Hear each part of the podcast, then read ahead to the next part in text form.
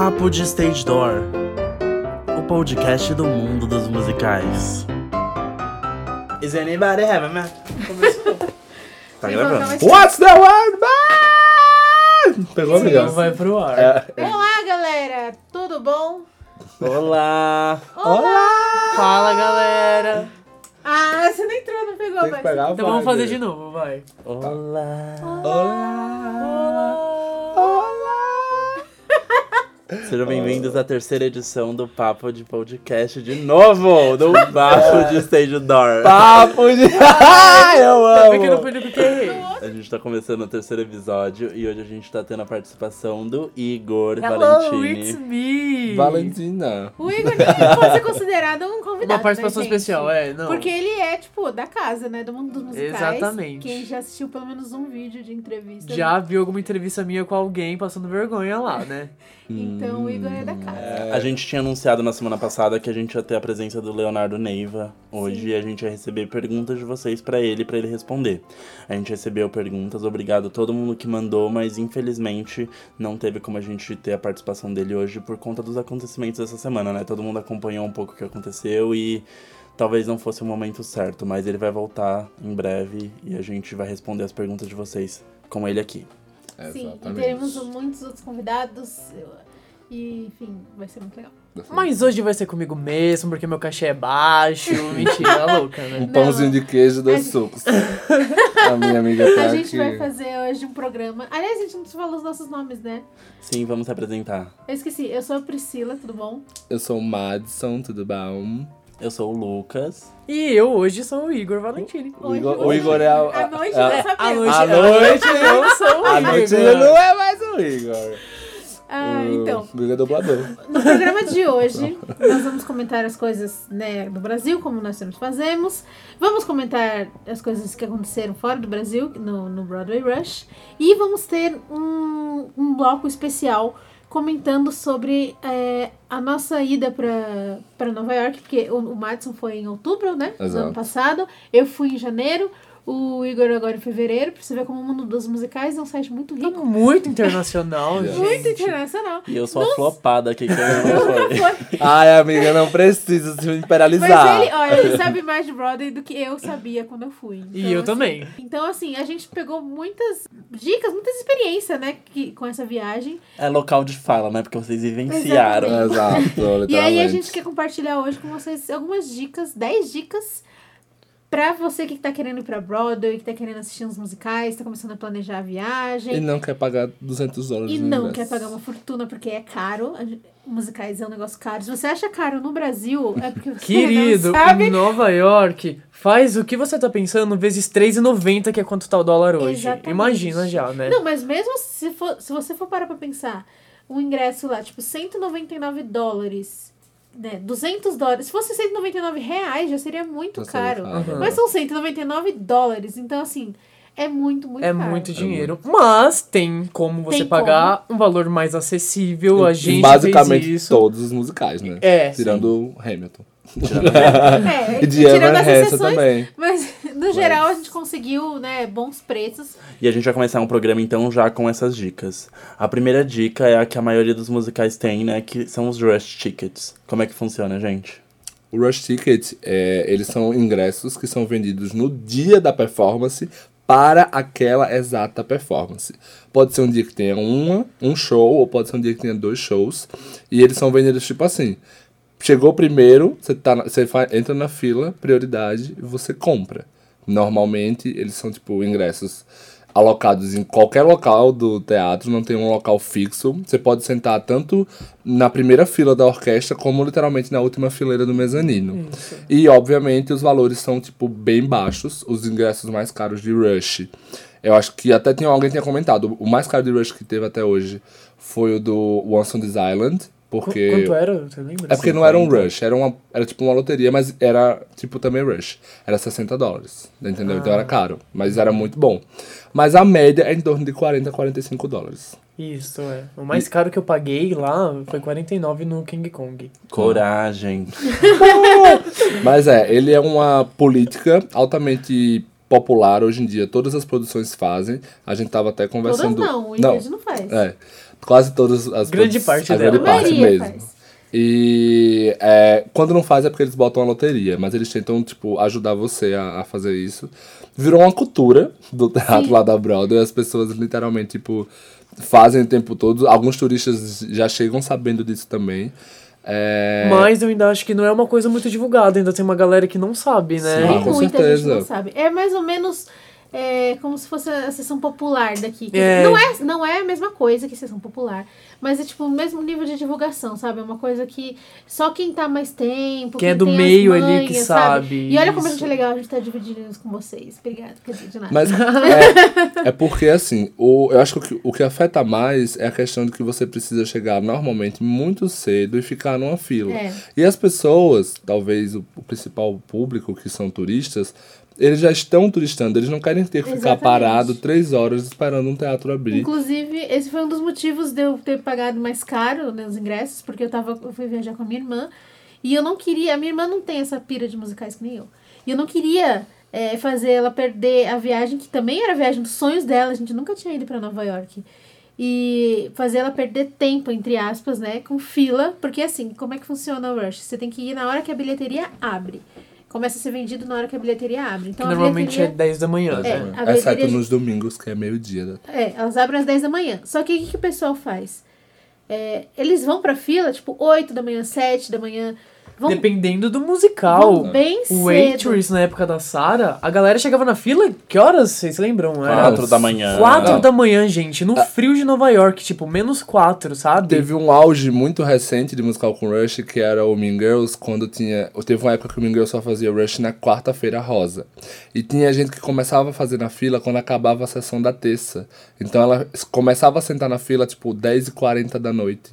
E virava a noite, porque Gente, só tinha surreal. um dia de Rush. Nossa. E o Mean Girls é um musical muito caro. É. Então, assim, em vez de você pagar 150, você pagava 40, ou era 32, 40. né? É 32,50 o É, rush da do, quarta-feira. da quarta-feira rosa. Então, o Gente, pessoal fazia compensava muito. horrores. É. É tipo um terço. é muito barato. E os primeiros da fila do, do Mean Girls, eles pegam na primeira fila, né? Que nem o, o Igor eu conseguiu. consegui, eu peguei na primeira fila, na fila A. Eles dizem que é visão parcial, tá escrito lá no ingresso tudo, mas não tem nada de parcial não, você vê plenamente. Literalmente, o visão parcial do Mean Girls era porque você não via a entrada das plásticas. Literalmente, eu acho que era um comentário que eu vi É, o pessoal falando. na verdade- De resto, era perfeito. Na verdade eu até vi, mas tipo, tinha um ator, um ator na frente, Tem, exato. sabe? Mas eu sabia que já era a hora da entrada delas, então eu já me, sabe, Esticou, assim, me um estiquei assim e eu consegui ver. Essa semana abriram as vendas do Beetlejuice e eles meio que fizeram um- uma coisa parecida com isso do, do Rush da Quarta-feira Rosa. Quem tivesse de preto e branco também pagava mais barato, pagava 33 e 33. É. Ah, que legal! Muito legal. Então, então o Rush Tickets, ele é isso. Você compra ingresso pra aquele dia, pra, aquela, pra sessão daquele dia, mas você tem que ir na hora que a bilheteria abre. E não são Antes. todos que tem, dá uma Não olhadinha na internet, Tem- qual é o musical no que site tem. da Playbill, sabe? Playbill, aquela revistinha? É. Ah. No site deles tem lá a lista de todos os musicais, o que cada musical tem. Se tem Rush, se tem loteria, enfim. E aí eu, eu me baseei bastante nesse site. É, a gente vai pôr quando a gente postar esse, esse, esse podcast, eu ponho lá o, o link pra vocês acessarem. É. A minha dica é o, o site que eu usei, chamava Broadway for Broke People. Lá também tem todos os musicais em cartaz e, e e a, a maneira mais fácil de você pagar o ingresso mais barato nele, sabe? Também Sim. foi esse que eu usei. É, e tipo, realmente não tem uma matemática correta. Eu fui, por exemplo, pro Anastasia, eu fui numa quarta-feira, se eu não me engano. Foi uma quarta ou foi uma quinta. Eu cheguei, tipo, 8h50, eu mus- abria 10. E eu era, tipo, 13 terceiro da fila e eu não consegui pegar o rush. No sábado, eu fui 8h45, eu fui o quarto da fila e eu comprei o rush. É. Então, assim, varia muito. muito. E É, o E Igor lá no Anastasia, né? Também você chegou Nossa, e tinha. eu cheguei 6 horas da tarde, tinha. No Chicago, meu amigo, esse eu não assisti, mas o meu amigo, eu fui pro Fantasma, ele foi pro hotel, aí o nosso hotel era na frente do Chicago. Aí ele, ah, vou entrar lá, né, ver se ainda tem Rush. Faltava 10 minutos pra sessão começar. Ah, tem Rush Ticket? Tem. E ele foi e conseguiu assistir. Exato. É, então, e, e isso é importante falar. Ele tem uma cota por sessão, não é tipo, todo Ah, mundo é. que chegar lá vai conseguir. Eles vão vender, sei lá, 40 ingressos. É. Então os 20 primeiros da fila conseguem. Só que às vezes a fila não tem 20 pessoas. Aí acontece que nem o, caso do amigo do Ou tem Igor. gente que, embora pouco... Ou às vezes, que nem aconteceu comigo no, no, no Waitress, eu cheguei lá uma hora antes de abrir, eu cheguei às 9 da manhã. Já tinha um monte de gente. Amiga, e mas você foi corajosa, quando né? faltava bastante Nossa, gente. Porque uma hora pra Sarah Bareilles, eu achei que você foi debochada. É, eu- Não, você foi o Eu primeiro rush. Foi o primeiro rush. eu Ah, não tinha tá. noção de tipo, Ah, sim, tamanho sim. de fila nem nada. Sim, sim. Eu cheguei lá e falei, meu, não acredito que tá essa fila enorme. E aí, quando faltava um monte de gente ainda, aí eh, eles falaram, ó, não tem mais rush tickets. É, Aí, engra- é engraçado você falar isso porque o único rush que eu achei que eu não ia pegar era o do Waitress. Porque eu cheguei 8h20 e era com a Nicolette, que não era uma pessoa famosa. E eu fui, tipo assim, acho que o 15. E eu tava preso aqui. É só que eram dois, dois shows no dia, né? Era, foi no sábado. E eu acabei, acabei conseguindo comprar. E você falando da fila, só que tipo, você ainda tinha a Sarah, né? Você não pegou o seu. Não, eu nem tentei. Você não Eu tem. vim com a Torns. Então, mas o, o da Torre você fez o rush? Fiz. E quanto tava tempo? tranquila. Tava, tava tranquilo. E olha que foi na estreia, foi no dia da estreia do Joey McIntyre, assim Ou que fala, seja- né? Que é o carinha lá do New Kids on the Block, que eu achei que, sei lá, ia ter uma procura, mas até que não. Eu Ele cheguei... é famoso no, no Reino Unido, lá nos Estados Unidos. É, quem é, esse, então, né? pois é. Aí eu cheguei lá, eu cheguei, era 9 horas da manhã, 9 e 10 por aí, e eu fui o quinto da fila. Comprei de boa, tranquilíssimo. O meu rush mais E o, longo... e o lugar foi maravilhoso, foi na bom, né? fila E. Pois é, sabe? muita gente falava que o rush do, do, do Waitress era ruim, mas o meu eu gostei muito. Eu, então, e eu peguei, assim, vários locais mesmo. O, como eu falei, o Mean Girls foi primeira fileira, o Pretty Woman foi primeira fileira. O The Band's Visit eles me botaram na penúltima fileira do mezanino. O, Pode o, acontecer, gente. É. Mas também, por exemplo, no dia que eu cheguei, eu fui no King Kong. A moça, ah, eu só tenho mezanino. Aí eu, ah, tá, muito obrigado.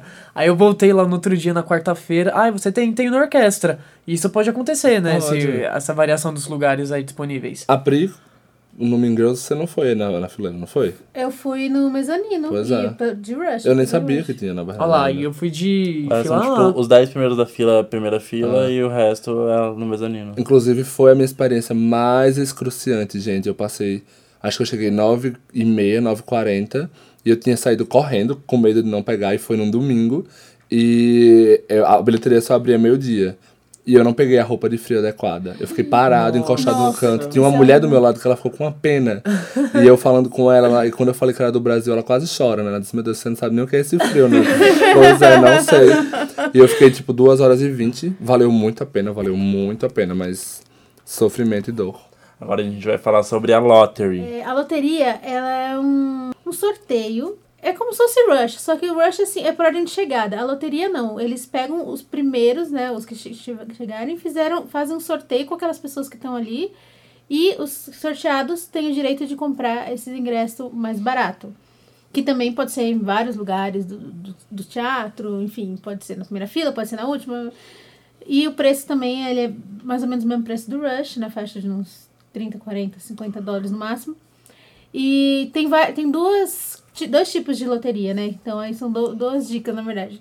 Tem a loteria presencial, que o Wicked faz, que Wi- É, acho que só o Wicked, Então, né? o Once on This Island fazia, cara, no mesmo teatro, mas eu tava tentando pensar um outro musical que faz loteria pessoalmente, É, lembro mas agora. hoje em dia Acho eu que acho que só o não. Wicked. o Wicked faz loteria pessoalmente. Então você tem que ir lá. é, Você escreve Au! seu São- nome no papelzinho. O Mean Girls fazia, mas ele parou. Eles faziam antes de começar cada sessão. É, são acho que duas horas e meia antes de Exato. começar. Isso. Duas horas e meia antes de começar o espetáculo. E fica meia hora disponível. Aí, A- Aí, quando dá duas horas pra começar, tipo, passou meia hora, nessa meia hora as pessoas vão se inscrever na loteria. Passou esse tempo, eles vão lá, fazem o sorteio. E aí, no Wicked, era muito engraçado, que eles queriam ter certeza que você ia comprar. Então, você tinha que ter que mostrar, e era só em dinheiro. Você tinha que mostrar o dinheiro, que se você tava com É, dinheiro mesmo. é. Se você falasse, não, tá aqui na carteira, eles não deixavam você entrar na fila. Eles, eles tinham que ver que você Uhum. tava com dinheiro que você ia mesmo comprar. Choque. Eles fizeram isso comigo. Comigo também. E Mostrava passaporte tinha que mostrar o e docu- dinheiro. É, você tinha que estar com documento e tinha que ter dinheiro vivo, não podia ser em cartão. No Once on This Island eu não. Eu lembro só da gente botar. Mas que tava tão flopadinho, né? Que eu acho que eles É, estavam aceitando eles queriam qualquer A um. um favor pra eles, né? E aí, é, na loteria, o legal dessa loteria do Wicked é que você ganha um, um, botãozinho também, escrito eu ganhei a loteria do Wicked. Isso. É muito legal. Eu É queria, legal. Eu queria ter ganhado só E a galera, disso. quando ganha no Wicked, faz uma festa, Sim, sabe? A galera bate palma. É, Tipo, é uma festa mesmo, tipo, porque a diferença Nossa. de preço é bem. Nossa, eu gritei horrores quando eu fui sorteado. Eles chamaram lá meu nome, aí eu, meu Eles- Deus, eu eles vou falaram pagar direito 30 seu dólares. nome? Falaram, eu achei que eles iam falar qualquer coisa, mas o cara não, ele falou bonitinho, ele, Rigor Valentin. Ah, Uma coisa rigor, assim. Rigor, é. É, Rigor. E os do Wicked custam 30 dólares, né? 30 dólares, E você, você não escolhe o lugar, tá? Mas são sempre na fila W. Lá atrás, na É orquestra. o conceito, né? Você ganhou a loteria do Wicked, você vai sentar na, Na fila, fila da W. Ah, é Ah, e no Wicked né? também eles sorteiam 13 pares de ingressos. São 13 pessoas sorteadas, É. então, pelo, pelo número 13, né? Bruxa, hahaha. E Sou choca. fã, né? Tudo, tudo referência, tudo referência. E a loteria digital, você se cadastra, se inscreve, né, pelo celular, pela internet, enfim. E Eles sempre é na um manhã, né? É na manhã. Às vezes tem alguns que se você pode se inscrever que, é, tipo, vários dias de antecedência. Ah, verdade. Mas Isso, isso geralmente- confunde bastante, gente. Fiquem ligados nisso. Do Mean Girls mesmo é um desses que a Pri falou. Você se cadastra, tipo, pra semana inteira já, sabe? Aí só vai recebendo e-mail no dia se você foi sorteado ou não. E você pode se perder, né, nisso. Enfim, Uhum. E aí, se nessa, programem. nessa loteria online, se você ganha, você tem que comprar no site, com um cartão de crédito, você não pode ir na bilheteria, e é tudo online. Você vai receber um link pra você comprar o seu Isso, ingresso com o recebe. seu Isso, desconto. e você tem uma ou compra. duas horas pra pagar. Depende Exato. do musical. É, você você tem tem que que ficar pagar e tem que ser no cartão de crédito, hein? Lá- Então, quem não tem cartão, I'm so sorry. E a, a loteria online do Hamilton, o ingresso custa 10 dólares na Gente, primeira fileira. 10 dólares do Hamilton. Todo mundo Mas sabe como imagina que é, a né? concorrência. É muito difícil ganhar a Nossa, loteria. eu não ganhei. online. Eu tentei, mas não ganhei. Teve uma época que o.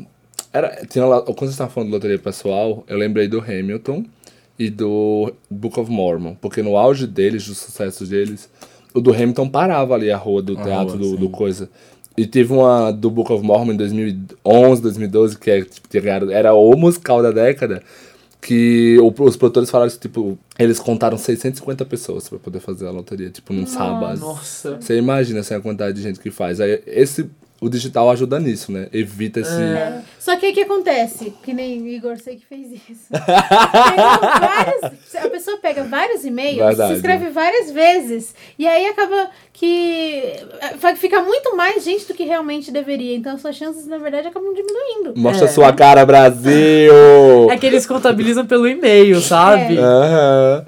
Mas é, eu Mas tentei o do deve ter Tutsi gente, e deve ter ganhei. muita gente que faz, tipo, um- gente que gosta bastante, deve fazer, tipo, uns 15, 30 e-mails e se inscreve em tudo que ela teria todos os dias até um dia ganhar, sabe? Mas existe, amiga. Não vou citar nomes, É. mas eu sei que existe, viu? Lá na Broadway eu tentei pro Rei Leão Aladdin quase todo dia, porque eu não tava querendo pagar o valor normal, mas não ganhei. Eu o Tutsi eu ganhei. consegui ganhar, mas era em Chicago. E aí foi, tipo, bem tranquilo. Mas também foi, tipo, fileira, sei lá, T da orquestra. Mas também era, tipo, 25 dólares. É, nesses dois tipos que a gente. Três, né? O, o Rush, o Lottery e o Lottery Online, a gente não escolhe os lugares.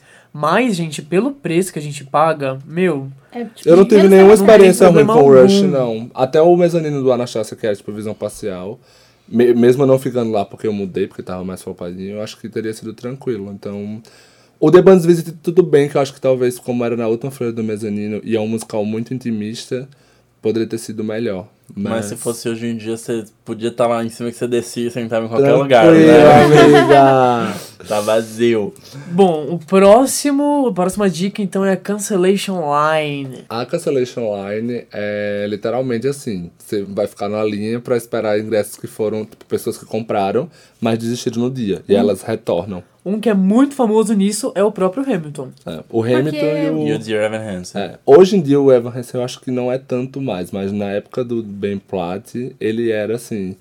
O caos. Não, era um caos, o pessoal via com Quando eu gosto. fui comprar do, do Dear Evan Hansen, eu comprei pela Cancellation Line. Ah, e- foi? Foi. Acho que você tinha comprado antes. Não, eu comprei lá no dia. É, Só. A cancellation, o que, que é a cancellation? É assim, as pessoas que desistiram. Porque lá, acho que eles têm um prazo maior, né? Tipo, quando você compra, você pode devolver Uhum. os- qualquer produto, né? Inclusive ingressos. Aqui não, aqui acho que é só quando você compra online que você pode devolver. É, dias, aqui, na verdade, é até sete, sete dias, dias. depois da compra e tem que ser duas horas antes, duas, dois dias antes do show, desculpa. 48 horas antes do show. Isso. Agora lá não, cancelar. você pode comprou e aí você, ah, não quero mais. E aí você desiste assim, em qualquer momento, né? E aí quando alguém desiste, fica aquele lugar vazio. E aí eles vendem pro primeiro que aparecer lá e pedir. Então, se você estiver lá esperando, ou se, às vezes você dá sorte de chegar na hora de- do Dear Evan Hansen, foi assim. E o falou, preço é o "Olha, mesmo, Pri? O preço é o preço normal. É. É o- é, aí você vai pagar o preço inteiro, como se você tivesse comprado com antecedência. O, o Cancellation Line, ele é justamente para fenômenos, como não só esse que a gente falou, mas um também hoje muito popular é o do Harry Potter, a peça. Porque são musicais que você não consegue, são peças ou musicais que você não consegue comprar mesmo pelo preço normal. Mesmo pelo preço porque normal, eles, quando abrem normal, os blocos, esgota, esgota. porque pessoas normais compraram, porque cambistas compraram, e aí você, tipo, vai pagar o valor mesmo. Eu fiz isso com Hamilton. Eu não fiz o Cancellation Line, porque eu tinha, como eu fiquei alguns dias a mais, eu ia lá todo dia no teatro e perguntava: tem algum liberado? Tem algum ingresso liberado? aí teve um dia que a mulher falou assim: tem, pra quarta-feira, você quer?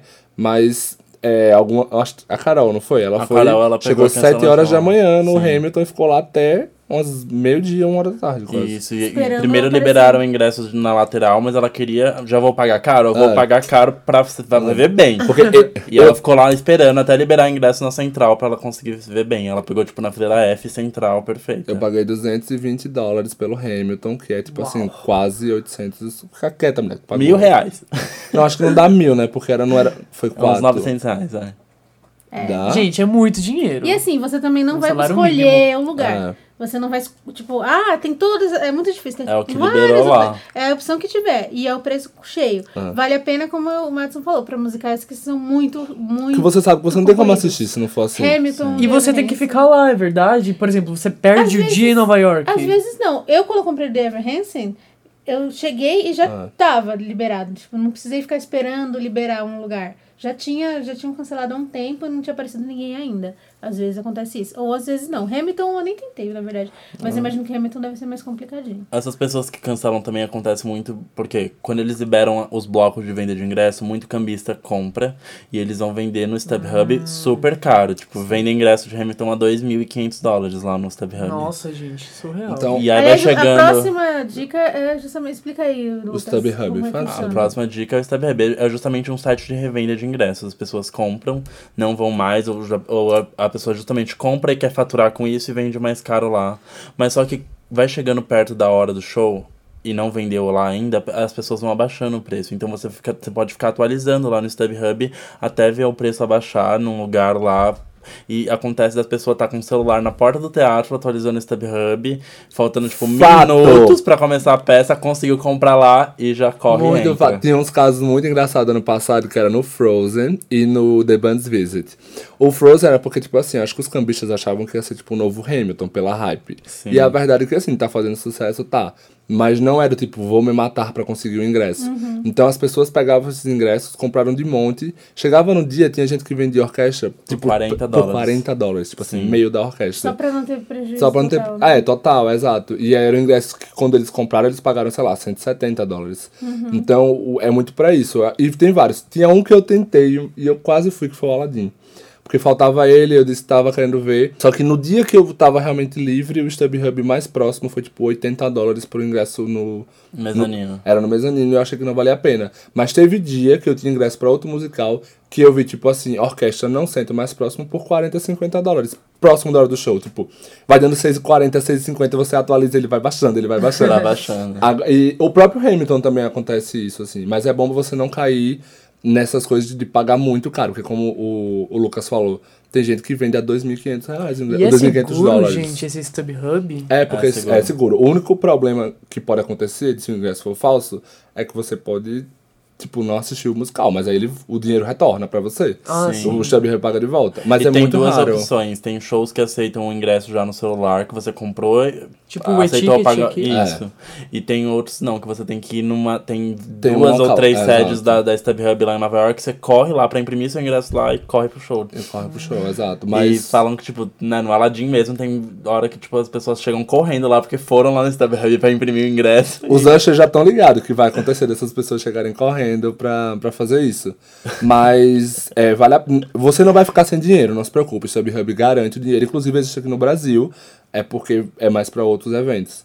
Mas pode ser que é uma vez a cada, sei lá, 100 mil pessoas o ingresso seja falso. O StubHub não soube coisar, e aí pode ser que você não veja um. Você perde aquela noite, né? Não dá pra você correr pra comprar outro musical. E o Steve Hub não é só pra musicais, né? Não. Tipo, pra show, de Pra jogo de, de cantora, futebol jogo. lá, eles também é muito popular, tipo jogo de futebol americano, essas coisas. Aqui no Brasil, o Steve Hub tava tendo bastante no ano passado pro Fantasma da Ópera. Porque o ano passado, no começo da temporada, o Fantasma da Ópera tava super Tava concorrido. super Nossa, eu lotado, você não conseguia. Chegava lá pra comprar ingresso, não tinha mais. Só pra mês bastante. que vem, sei lá. E tinha gente vendendo balcão por 300 reais no Steve Hub aqui, do Nossa. Fantasma aqui. E com certeza teve gente que pagou. E Teve pagou, gente. sim, porque tava, né, uma febre mesmo. É, então, então, isso, eu queria comentar exatamente isso. Aqui a gente não tem essa cultura de teatro musical tão forte.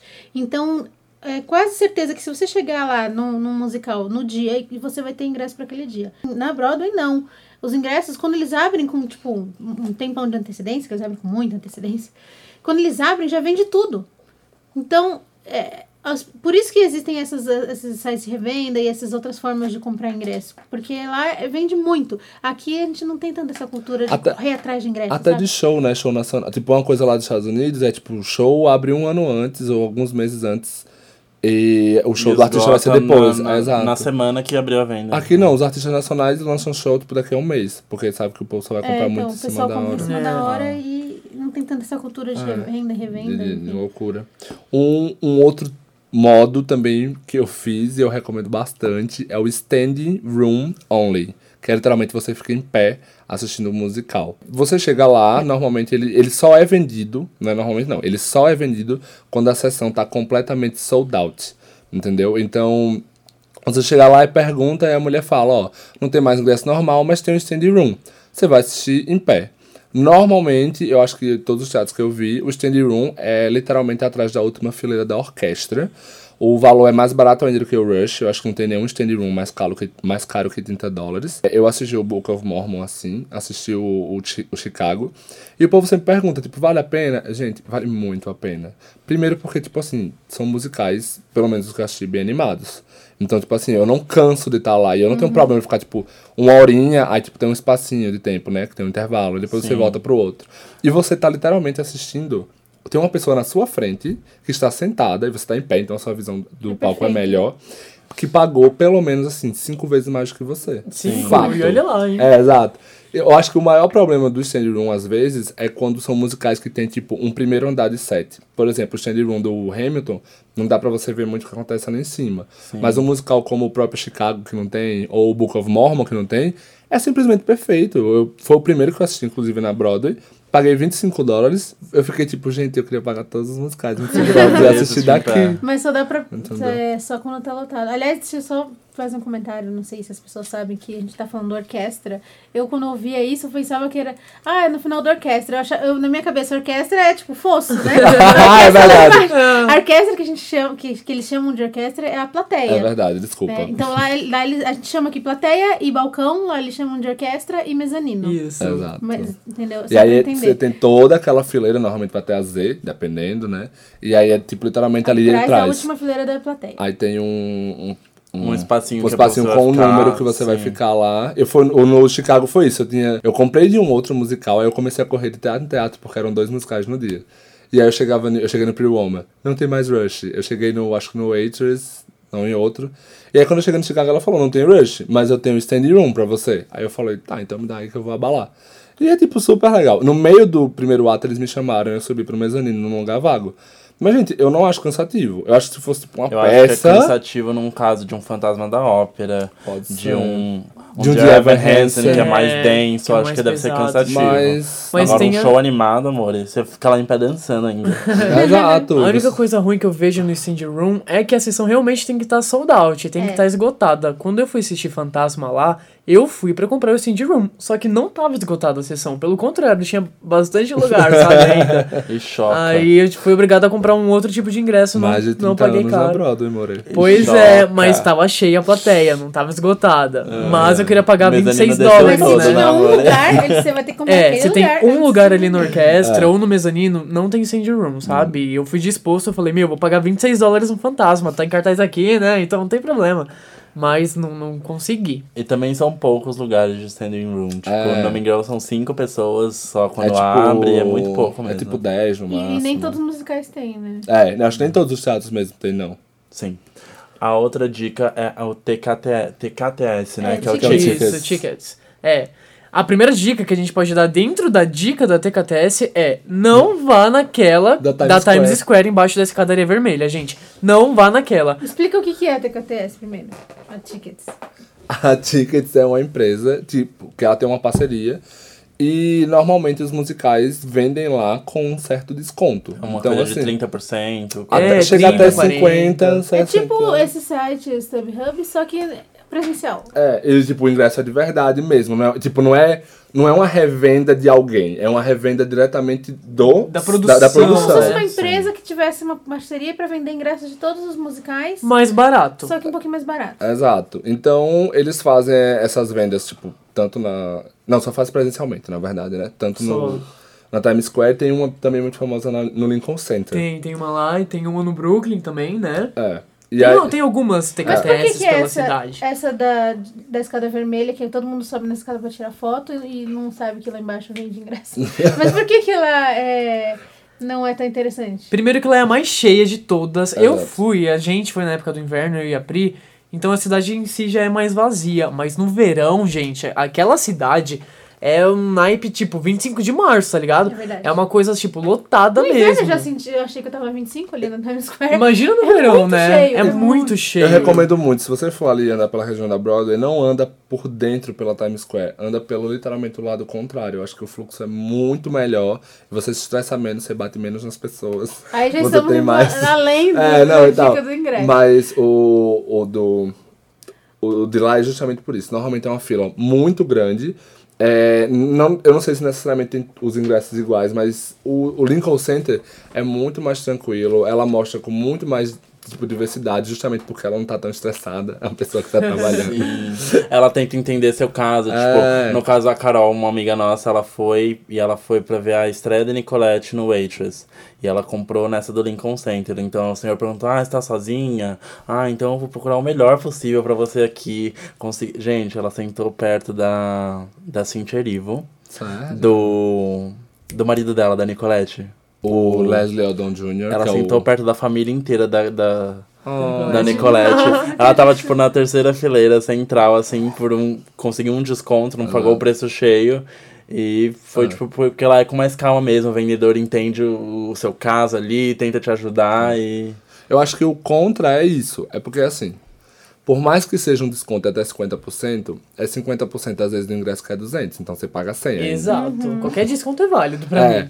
mas se Mas você não tem, assim, se você não fica caro, É, né? se você não quiser fazer um rush, porque todos esses outros demandam muito mais tempo, porque você Exatamente. tem que ficar na fila. Sim. Por o tickets não. Se você for no Lincoln Center, você basicamente vai chegar lá e vai ser atendido e você vai ter um desconto. Mas assim, eu acho que se você tiver um tempinho a mais, talvez não seja o desconto pra vocês. Sim, Mas se tiver é menos- mais. é. E se você quiser assistir um musical que é muito hit, não tem na TKTS Ah, é, também. tem. Tipo, Wicked não tem lá, Hamilton não tem lá, Evan Frozen de Evan Hansen não tem, sabe? Então, fique ligado nisso. E tem um aplicativo deles, né? que é, que você pode celular. ver no E- dia. E aí você vê naquele dia o que, que, tá em, o que, que tem desconto. Ah, tem outra desconto coisa. TKTS são pros musicais no dia também, né? Você compra pras Isso, é. apresentações do dia. É. Não dá, tipo, pra comprar pra Com amanhã. Não, tem que ser hoje. Quase todos, de hoje. na verdade, acho que quase todas essas dicas têm que ser literalmente pros musicais do É. dia, porque são formas mais baratas de ver, então os produtores meio que, tipo, você não vai comprar mais barato pra ver Os duas próprios semanas. produtores não querem ver o lugar vazio, sabe? Eles são várias formas de também dar a chance pra gente poder assistir. Droga, vai começar a sessão daqui a pouco e ainda tem esse lugar pra vender. Vamos vender mais baratinho É. aqui, sabe? E aí, às vezes vale mais a pena. Eu sei que dá um pouco de medo. Eu fiquei com muito medo quando fui. é, nunca tinha ido pra Broadway, nunca tinha ido pros Estados Unidos. E eu fiquei com muito medo de não comprar antes. Mas aí, graças aos meus amiguinhos que me deram dicas. Eu Eu, também. eu fiquei tranquila. Eu falei, não, eu vou conseguir assistir tudo. E mais barato se eu comprar tudo Eu lá. também senti isso, Eu eu, acho- falei, eu fiquei com medo, eu, meu Deus, não vai dar, não, sabe? A gente sai daqui, é a única vez que a gente tá É, lá, então. sabe? Vai saber quando eu vou voltar, como será que eu vou conseguir ingresso, ah, esse rush, será que vai dar certo mesmo? Eu Mas ajudei a, a Carol, que foi, é a amiga nossa, antes mesmo de ir pra Broadway. A gente organizou todos para tentar É pegar o verdade, melhor eu quero ingresso possível. E, e, enfim, vale muito a pena, gente. Enfim, o próximo. O É o- próximo é um do Link Chicks, que é só no Lincoln Center. Lá no- as peças do Lincoln Center, gente, O que que é o tem Lincoln um. Ah, ah, o Lincoln Center é um espaço, né? Uma casa de, de shows lá, de espetáculos, enfim. Bastante famosa até nos Estados Unidos. Que. Tem várias coisas de artes. É, não só musical, É, né? Na verdade, musical lá não é o carro-chefe, É, né? não, exato. Tipo, ele tem. Ele tem Ópera. ópera, ele tem é, balé, dança, ele tem te- peças normais também, mas tem uma. Eles produzem também musicais, normalmente são. Normalmente são produções de revivals, de musicais clássicos. Então a gente teve é, South Pacific, The, The King, King and I. Agora tá o My Fair o Lady. My Fair Lady. Então. Agora eu vou.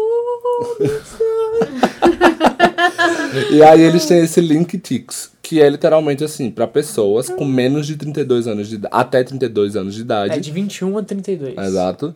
E você paga 32 dólares pra sentar num local que eu pessoalmente paguei e achei incrível. E o local, esse assento que você compra, o ingresso, o valor dele cheio é tipo 150 dólares, sabe? E pra exato. você é 32. Olha só. Então E vale. qualquer um que chega lá, eu tenho tipo, uma lista, Não. uma quantidade. Você tem que se cadastrar no site do LinkTix e aí você vai comprar online, na verdade. No dia você só vai retirar, mas você já Isso. fez a compra. Então você vai, se cadastra, é, você tem um númerozinho e no próprio site ele abre, tipo, ah, normalmente só tem um ou dois por sessão. Então, dependendo da produção, pode ser que seja mais concorrido. Mas se você comprar com antecedência, porque normalmente você viaja para Broadway, você prepara com antecedência, vale muito a pena, porque são produções bem clássicas, chances únicas de você ver musicais muito clássicos, é em um local muito bom por um preço inacreditável. E um assim. elenco incrível. Sempre. Exatamente. Sempre, sempre, sempre. Uma, e uma outra forma que o Lincoln Center também tem é o Rush Student. Esse não só o Lincoln Center tem, É. né? Outros musicais também tem. O Wicked eu sei que tem. O- Alguns. é, enfim, que são ingressos mais baratos para estudantes. E essa foi a forma que eu fui no My Fair Lady lá no Lincoln Center. Eu fui como estudante, aí eu cheguei e perguntei até pra moça, né, lá, atendente. Eu, moça, mas eu sou é, estudante no Brasil. Ela, não, se você tiver o comprovante não tem problema. E eu levei minha carteirinha, mostrei pra ela, consegui comprar de boa. Paguei 32 dólares na fila F da orquestra. Tipo, maravilhoso lugar. Não me arrependo nem um pouco. Icônico. É, mentiu, porque aqui tá falando que você sentou na fileira Não! Não, esse aqui eu já contei a história, que eu trouxe os ingressos Esse pra não é cá, né? coitado. Eu perdi o ingresso, eu passei mal lá Ah, na Broadway, sim, lá é que na... O ingresso tá aqui. É porque isso aí é pago aí, não tá. É, e esse é, é- esse é pelo 39, Lottery, ó. é. Ah, é o Lottery, é É, verdade. é porque, gente, eu passei mal, aí o meu ingresso caiu no chão e as cadeiras lá, as fileiras eram, sabe, a diferença de nível é bastante. Então, pra eu pegar lá da, da cadeira da frente ia ser mó rolê. Aí eu deixei lá mesmo no chão, aí eu peguei o ingresso no chão, qualquer um só pra eu não perder o ingresso, sabe? Mas eu paguei 32 dólares. Atrás do Tem trem as tropas disso. vêm trotando. Trotando. É, outra dica são os line sitters. É, eu não sei necessariamente até que ponto você poderia contratar um line sitter. Line sitter é o quê? É uma pessoa que normalmente vai e fica no seu lugar pra fazer tipo o rush ou cancellation line. Dependendo se você não tá com paciência, se tiver um pouco de dinheiro, Tem aqui no você... Brasil umas coisas assim, tipo, Tem? eu já vi em show, em coisa assim. É, já- guarda o seu lugar na fila, sabe? Assim, É. isso existe aqui mesmo. Você paga pra pessoa ficar no seu lugar na fila e aí quando. Ah. Né, tipo, você, pra você não ter esse trabalho todo de ir lá e ficar esperando. Sabe esse show que a, ah, esses shows que a galera fica acampando uma semana antes? É, sabe? É um nível assim. É, aí é tipo, é ah, pro dia. 30 dólares e eu fico duas horas na fila por você. A cada hora que passar, você vai me pagar mais tipo 15 dólares, entendeu? Então, No ele... você nem vai pagar tão barato, né? É, não. Eu acho que, tipo, num caso como o do de Evan Hansen, normalmente tem gente que comprava no StubHub, sei lá, a 500 dólares. Então, se você paga uma pessoa pra ela ficar, tipo, 50 dólares e você paga só cento e pouco, talvez saia mais barato. Mas é um caso muito específico e eu acho que é um orçamento maior que você precisa ter pra fazer isso. E, tipo, muita paciência, pouca paciência pra ficar na fila, ou se você não tem literalmente nenhum tempo pra isso. Será que se a gente for pra lá, a gente consegue fazer o contrário? Tipo, a gente ser a fila dos outros? e tentar Ah, ganhar um dinheiro, dinheiro. aí já. Seria outro incrível, musical. né? Ai, a próxima dica é Cry on the Box. Uma livre tradução. foi criada pela gente, né? É, e uma livre tradução é pichinchar, chorar mesmo lá na bilheteria, sabe? Sim, gente porque Isso Sim. dá super certo, gente. aqui a gente tem um mais, é, é tudo muito mais fechadinho, né? A gente tem aquele hábito de quanto custa? Tanto, você vai lá e paga e acabou. Na Lá Broadway não é não. assim, não. Lá, é tu- como tem muita gente, muita procura, então a oferta também é muito diversificada. Então, assim, Às vezes você chega lá e o cara fala, ah, eu tenho esse aqui, ó, lugar. Lógico que ele vai querer te vender mais caro. Ah, eu tenho esse aqui central, tá 200 dólares. Aí você fala, ai, moço, mas não tem um mais barato pra. Ai, moço. Ai, moço. E aí moço. vai ver, ah, eu tenho aqui. Aí então fala assim, ah, pra hoje não tem, mas pra amanhã tenho um aqui e tal. Entendeu? Conversa. Foi. O negócio é conversar. Isso aconteceu comigo na Ladinho. Eu cheguei lá pra comprar na quinta-feira. Eu, moço, o que, que você tem aí barato, né? Aí ele falou, ó, eu tenho esse daqui. Ele me mostrou uma cadeira que eles só vendem no dia porque tem que mostrar pra pessoa, sabe? Assim, tipo, ó, você tá comprando isso aqui. Não é uma poltrona com, as, com um apoio de braço. É uma cadeirinha de plástico, praticamente, sabe? Não, é uma cadeirinha ah, que eles colocam à parte, tipo uma Extra. cadeira extra, sabe? E tava custando 99 dólares. Aí fica, né, a, a, a, a meu critério aceitar ou não pagar 99 dólares na última fileira da orquestra Caralho. pra assistir a Ladinha assim. É quase, Pode é quase um standing room, só que chique. É, só que tem uma cadeira, É exatamente. o meio termo ali, ó. É. Você tá quase. Aí eu cheguei no outro, no- isso foi na quinta. Aí eu fui lá de novo no sábado. Eu, moça, o que, que você tem aí, né? E tipo, faltava uma hora pra começar a sessão. Aí ela falou, quantos ingressos? Aí eu falei, um só, just one. Aí. Just one. Vai anotando one. Aí ela come... aí ela, ah não, um ingresso só eu tenho aqui na fileira G. E aí eu comprei o ingresso do Aladdin por 80 dólares, eu paguei 79,50, sei lá. Ah, tá. E p- Conferindo pro ingresso aqui. na fileira Tá G. certo. 79,50. 79,50 na Esse fila G. Às vezes acontece também assim, você chegar e falar, ah, eu me inscrevi na loteria, que nem no Wicked foi, aconteceu isso. Todo mundo que perdeu a loteria, que foi meu caso, eles falaram, olha, vão lá, fala que vocês perderam a loteria, que eles dão um desconto. E aí eu paguei também 80 dólares na. É. 69, na verdade, o do Wicked. Eu e peguei tem uns o... casos que se você vai ficar mais dias, você também dá uma chorada, tipo, pra outros dias. Tem um caso de um amigo nosso que ele conseguiu 80 dólares em cada parte do Harry Potter. Não, foi 40 em cada parte. Foi Isso, 40 em cada 40 em parte? cada parte. Exato. 80 nos dois, Então, caramba. nos dois dias. Pois é, em duas partes do Harry Potter, em lugares ótimos, assim, num box lateral, mas só que, tipo, uma visão ótima. No Head Over Heels, eu literalmente passei. Eu, eu- ele tava muito flopado, era aquele musical que a cada 10 lugares site tava vazio. E aí era um sábado à noite e eu ia sair pra uma balada e eu não ia pra musical. Mas aí eu passei pelo teatro. E aí eu fiquei. Todo mundo entrando, faltava assim, acho que menos de 10 minutos pra começar a sessão. E eu fiquei quase 10 minutos na frente do teatro. Assista, não assiste, não assiste. Aí eu, tipo, entrei, faltando uns 3 minutinhos. E eu falei com a moça do box office. Aí eu falei. Moça, eu queria tanto assistir, mas eu tô tão pobrezinho, tô tão pobrecito, podem me ajudar? E aí ela disse, vou olhar aqui um pra você. Então, assim, as pessoas de lá normalmente são super solícitas, as pessoas que trabalham né, nesses Sim, box office. Então dialoguem com ela. Aí ela olhou, ela me deu, tipo, orquestra G, tipo, central, e eu paguei, tipo, 50 dólares. É. Foi o preço de Rush, só que, óbvio, tava bem flopado, então ela ajudou muito nisso. Mas é literalmente o... É tipo, literalmente você ter esse diálogo. Se você Uhum. quanto mais inglês você sabe, melhor de você desenrolar. Mas eu sinto que as pessoas que trabalham nas bilheterias da Broadway, no geral, elas foram hiper solistas. O cara do Pretty Woman, nossa, ele literalmente pon- apontou cada um dos rushes. Porque, por exemplo, tem gente do rush que só diz, tem esse, acabou pra você. É. O do Pretty Woman, Pra não. mim nem perguntaram Ele- nada, só me deram um ticket. Ele me mostrou e eu perguntei, aí eu falava, e essa visão é boa? Ele falou, olha, eu pessoalmente não compraria essa, eu compraria essa. Então as pessoas entendem, entendeu? Que, tipo, o, a sua, até a sua paixão por aquilo. e querer E outra coisa, é, às vezes você tá ouvindo tudo isso e tá pensando, mas eu não falo inglês. é-" Gente, eles estão mega acostumados com turista. Então, Eles estão mega acostumados com inglês ruim. É. Então, de boa, é super de boa. No Fantasma da devagar, Ópera- Eles são os amores. No Fantasma da Ópera lá, eu fui comprar faltando meia hora, mais ou menos, sei lá, pra começar. E aí eu já tava mó nervoso, né? E o meu inglês travou. O cara tinha um papelzinho assim do lado dele e me mostrou. Eu tenho esses ingressos aqui, ó. Quer dizer, eu tenho esses valores de ingresso aqui. Aí ele me mostrou uma listinha com os valores, sabe? Então eu só tinha a, a, a dificuldade de apontar e falar, eu quero o ingresso desse one, valor aqui.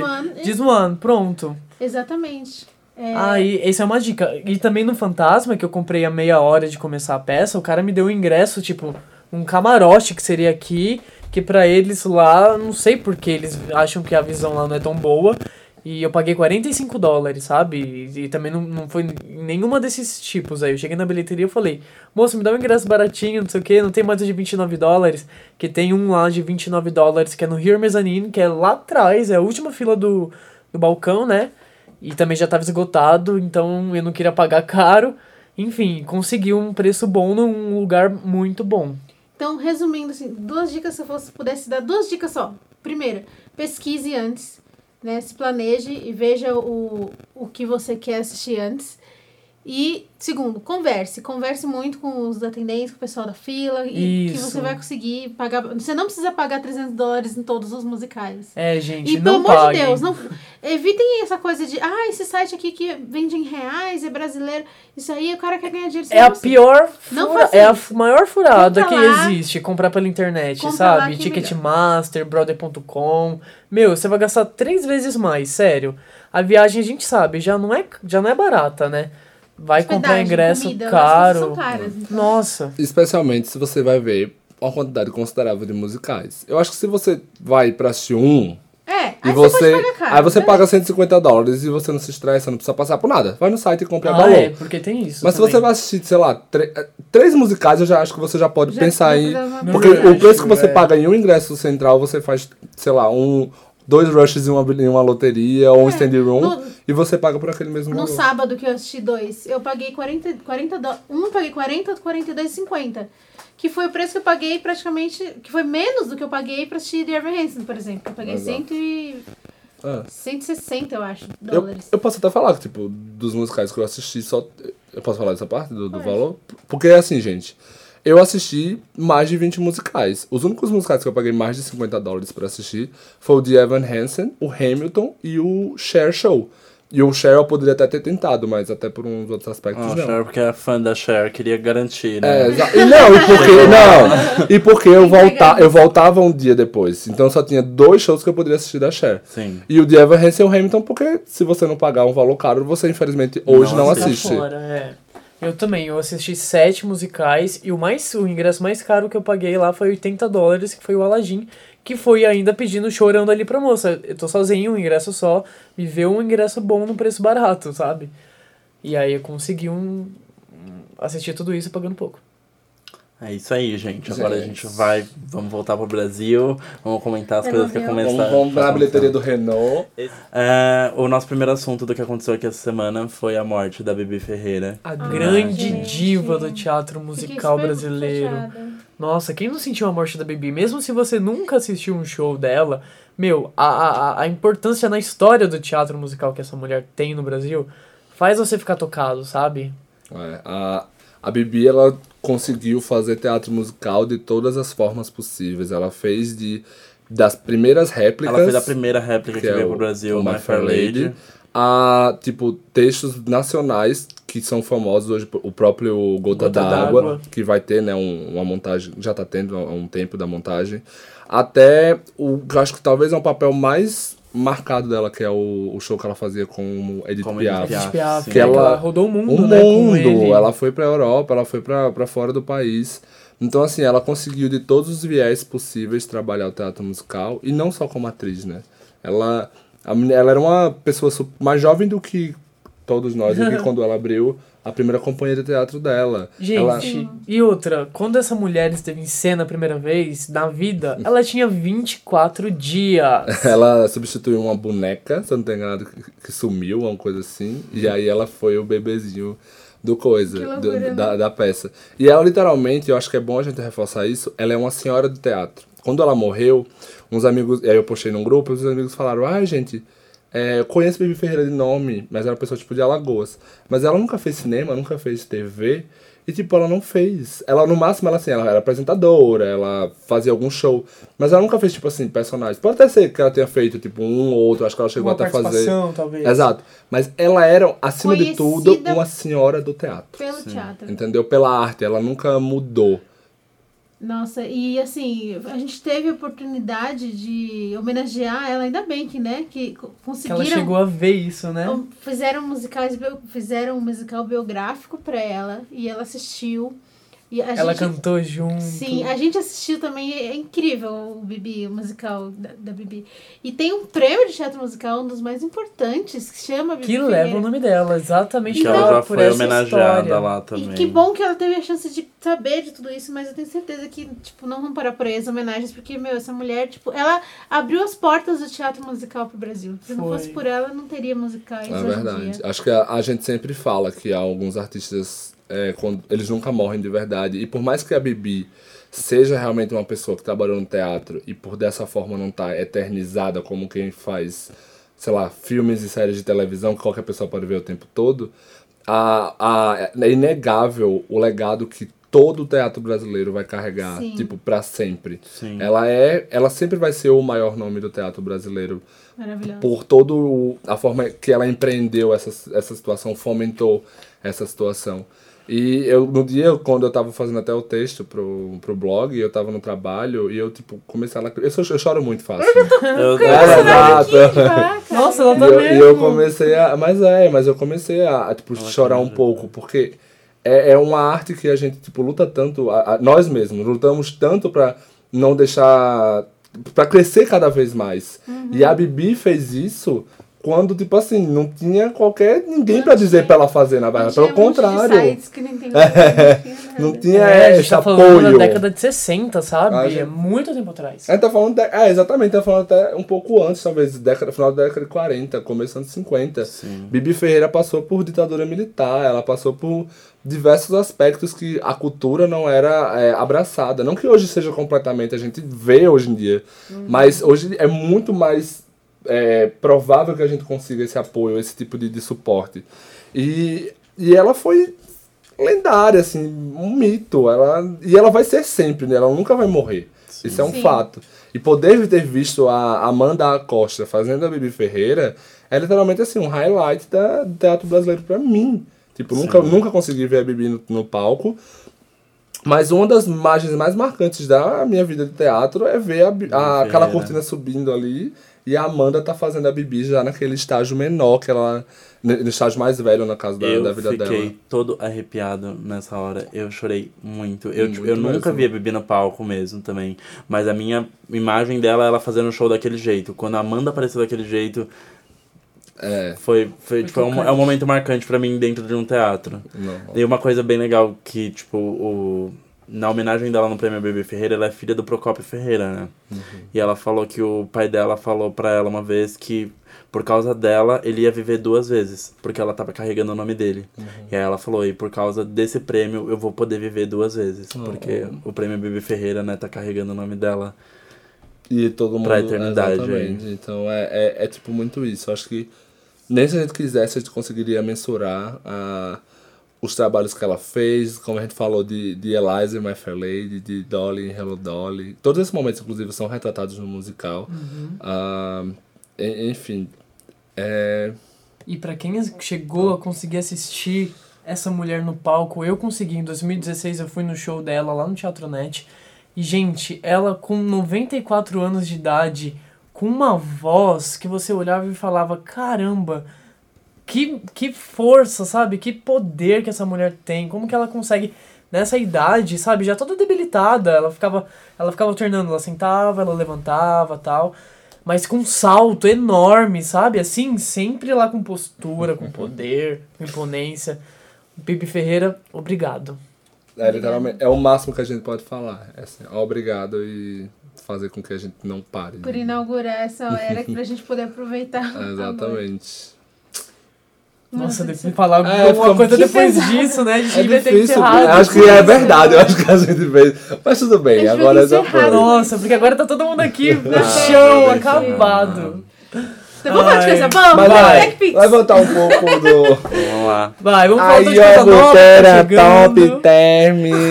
Nessa semana vão começar as audições do Escola de Rock, School of Rock, a montagem brasileira. La Escuela de Rock. É a nova produção do Ateliê de Cultura que estreia em 15 de agosto no Teatro Santander. E as audições do School of Rock vão ser open call, vão ser abertas. Qualquer um Icônico. pode chegar lá e pode ter a sua chance de mostrar o seu trabalho, Mas desde que cumpra os requisitos. quando, Ah. quando fala open call, mas ainda é tipo assim, só os produtores e a pessoa. Ou vai todo mundo. Eu, eu tenho essa Não, Open impressão. Call é, é assim, É qualquer um pode fila. se inscrever. Porque, assim, as- muitas audições aqui, elas são... São, São são abertas- pré- abertas entre aspas. É. Você manda o currículo e você precisa ser chamado pra ir. É, Ah, tá, tipo, tem uma. Nessa não, você vai. Você manda o currículo, eles pré-selecionam os melhores, o que eles mais se adequam e, E te chamam chamam pra audição pra ir lá, presencial. pra Lá banca. não, todo mundo que chegar lá na fila vai, Vai ser ouvido. ser ouvido. E então, é assim, é uma oportunidade pra quem tá começando a carreira, é incrível de mostrar, né, o, O seu talento, né? Já no musical grande. O Lemis E é raro fez ter isso, isso, né? então aproveitem. que É, eu então não- aproveitem. Eu não sou dessa. não- graças a Deus, porque se eu fosse. Pois eu vou ser a Tomica. Vai lá. Tô brincando. Vamos Vai lá. lá. As Mas- informações. O elenco infantil vai acontecer no dia 23 de fevereiro, que é o próximo sábado. É, as, as inscrições vão acontecer das 10 da manhã até as 11h30. E as audições acontecem da 1 da tarde até as 19 horas. Onde vai ser, gente? Vai ser lá no Colégio Rio Branco, na Avenida José Maria de Faria, número 111, na Lapa, aqui em São Paulo. Então, se você não é de São Paulo, já programa a viagem e vem pra cá. Para isso, os requisitos são: as crianças têm que ter uma idade pelo menos aparente entre 10 a 12 anos, uma habilidade em canto, dança e atuação. E alguns personagens precisam de habilidades específicas com alguns instrumentos. Isso, tem que tocar instrumento. Os candidatos do, pro elenco infantil e pro elenco adulto também, né? Vão ter que apresentar uma foto de rosto, uma foto de corpo e o currículo artístico. Não serão aceitas inscrições depois do horário, ou seja, depois das 11h30 não pode chegar Sem lá. Não, atrasos. não tem choro na bilheteria, gente. Não, É, e aí não dessa tem vez- cry, cry on Cry the on the box. Aqui não, Não tem. está tendo.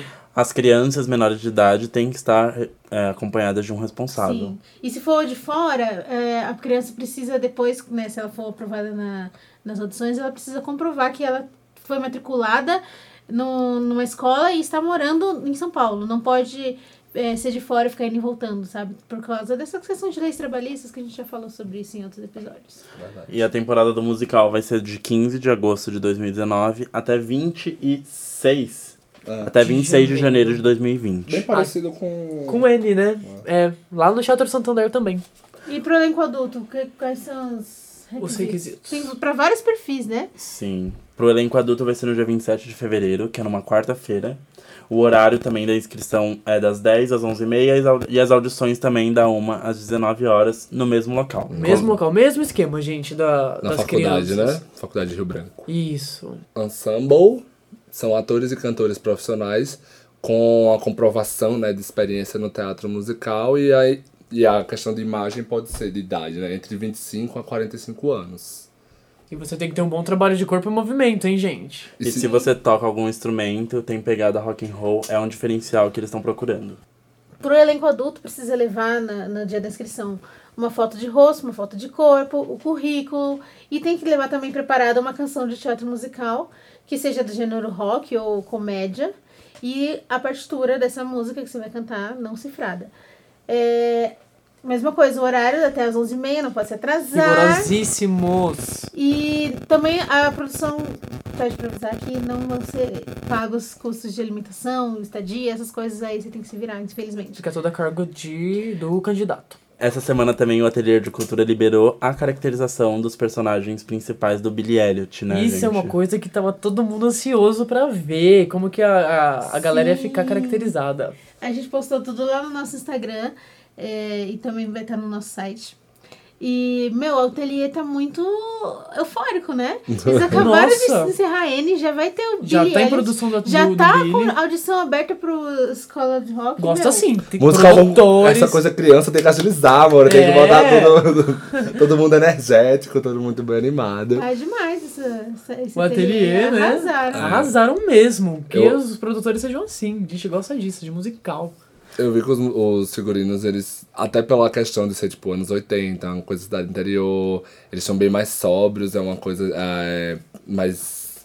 mais. Recatada. É, uma coisa mais recatada. A Sara Sarri está bem evangélicazinha, bem...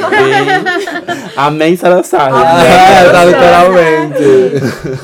Mas é, a gente viu a foto do, do Beto também, bem irmão mais velho, talvez também mais bruto assim também. Da Vanessa Costa como a professora, a senhora Wilkinson. Wilkinson. E os, E os meninos, é, os Fofos. Billys fofos. Eu fiquei, sabe o que eu fiquei pensando quando eu vi aquelas fotos? Quantas milhões de vezes eles não tiveram que pular pra até conseguir? Porque eles todos estão com a pose idêntica. A mão, se você reparar, a mão deles, a perna, tá milimetricamente idêntica com aquela sombrinha que tem atrás. Gente, eu fiquei pensando, coitado, esse menino deve ter pulado, pulado, pulado, pulado, até conseguirem tirar uma foto. Eu só penso nessas coisas, gente. Bailarinos de verdade, né? Bailarinos de verdade. Artista de verdade, é verdade. Muito. E nessa semana também foi anunciado o desligamento do Léo Neiva lá no Fantasma da Ópera, que foi um dos motivos que a gente acabou adiando a participação dele aqui, né? Isso. Sim. Ficamos todos muito tristes com a notícia, mas Verdade. é isso, seguimos, né? Até o próximo trabalho, Léo. O show tem que continuar. Isso. Mas o fantasma da ópera continua. né? Então, gente, vamos agora pro nosso próximo quadro, Broadway Rush. Broadway Rush. Nas noites da Arábia e o dia também. Todo mundo aqui já no clima do Aladdin. Alegremente. No domingo do Super Bowl, né? Foi no domingo do Foi. Super Bowl. A Disney liberou o trailer novo do Aladdin, que a gente finalmente conseguiu ver a caracterização do Will Smith. Todo que mundo chocou. comentando, exato. Ele é azul, porque tava aquela incógnita ainda, né? Sim. Mas ele vai ficar azul, ele não vai ficar... Porque tinha saído umas fotos dele que ele não tava azul. Aí a pessoa falou muito mal. E aí ele falou: Não, gente, essa- Calma. Essa, foto é porque é na cena que ele tá disfarçado. Mas ele vai ser. O gênio é azul. Eu não tenho mais paciência pra essas coisas de notícias de live action, porque as pessoas ficam reclamando. Se tá igual o filme, Ai. reclamam. Se não tá igual o original, É. reclamam. Amigo, é só eu, reclamação sem ter visto. eu é. Espero o achei Rei Leão. lindo. Nossa. Eu achei lindo o trailer. Eu fiquei. Eu achei muito bonito. Tudo. Uh, E assim, ele é muito. Visualmente, realmente, eu também achei. E ele é muito parecido, aliás, segue uma linha que a Disney já tem seguido no tempo, de fazer muito parecido com o desenho, né? É, eu É gosto muito muito, disso. Gosto muito disso, porque a Cinderela mesmo, eu fiquei um pouco decepcionado, Eles confesso. mudaram bastante. a Mudaram história, né? bastante, é. Agora a Bela Fera, por exemplo, já foi bem fiel ao desenho e o Aladdin aparentemente vai ser bem fiel também. Eu já, como sempre, discordando do Igor. Como eu, eu já sempre. Prefiro. ver igual o desenho, assiste o desenho. Exatamente, eu também- acho- Eu gosto de ver uma nova leitura. Eu, eu uma- acho que o motivo pelo qual eu Sim. gosto do Cinderela é justamente porque, como é um, um filme, um desenho muito velho dos anos 60, tinha uma abertura muito maior, até mesmo de visual. Enquanto esse dos anos 90 já tem uma coisa mais. É, tipo, já é uma coisa mais moderna. Então, assim, eu adoro todos aqueles musicais. O Aladdin, inclusive, eu acho que tirando a Pequena Sereia, daquela dos anos 90 ali, é o meu favorito. E eu, eu fico entre ter fé ou não. O trailer eu achei legal, achei bonito. É, o Aladdin é bem bonito também. Todo mundo ali é muito bonito, na verdade. Não tem erros no Nossa, elenco, Até né? o vilão é É, não, o Cast, Jafar, eu, eu, eu sou a Jasmine, tô tranquilo ali com o Jafar, porque eu pensei que no desenho ele é... Não sei se pode botar isso, desculpa. Isso, derruba. Derruba. Mas eu, tô, eu fico com o pé atrás. Eu não sei se eu acho tão legal você, tipo, refazer cena por cena um, um O coisa. mesmo Gente. plano, o mesmo... Exato. Ah, eu e aí a acho única que- diferença que vai ter pessoas. Então, tipo assim, eu fico nessa dúvida. É, um dos eu- motivos de eu não gostar do Bela e a Fera, inclusive, não só isso, Eu mas gosto também... disso. Eu acho A, que. gente, a bilheteria, né?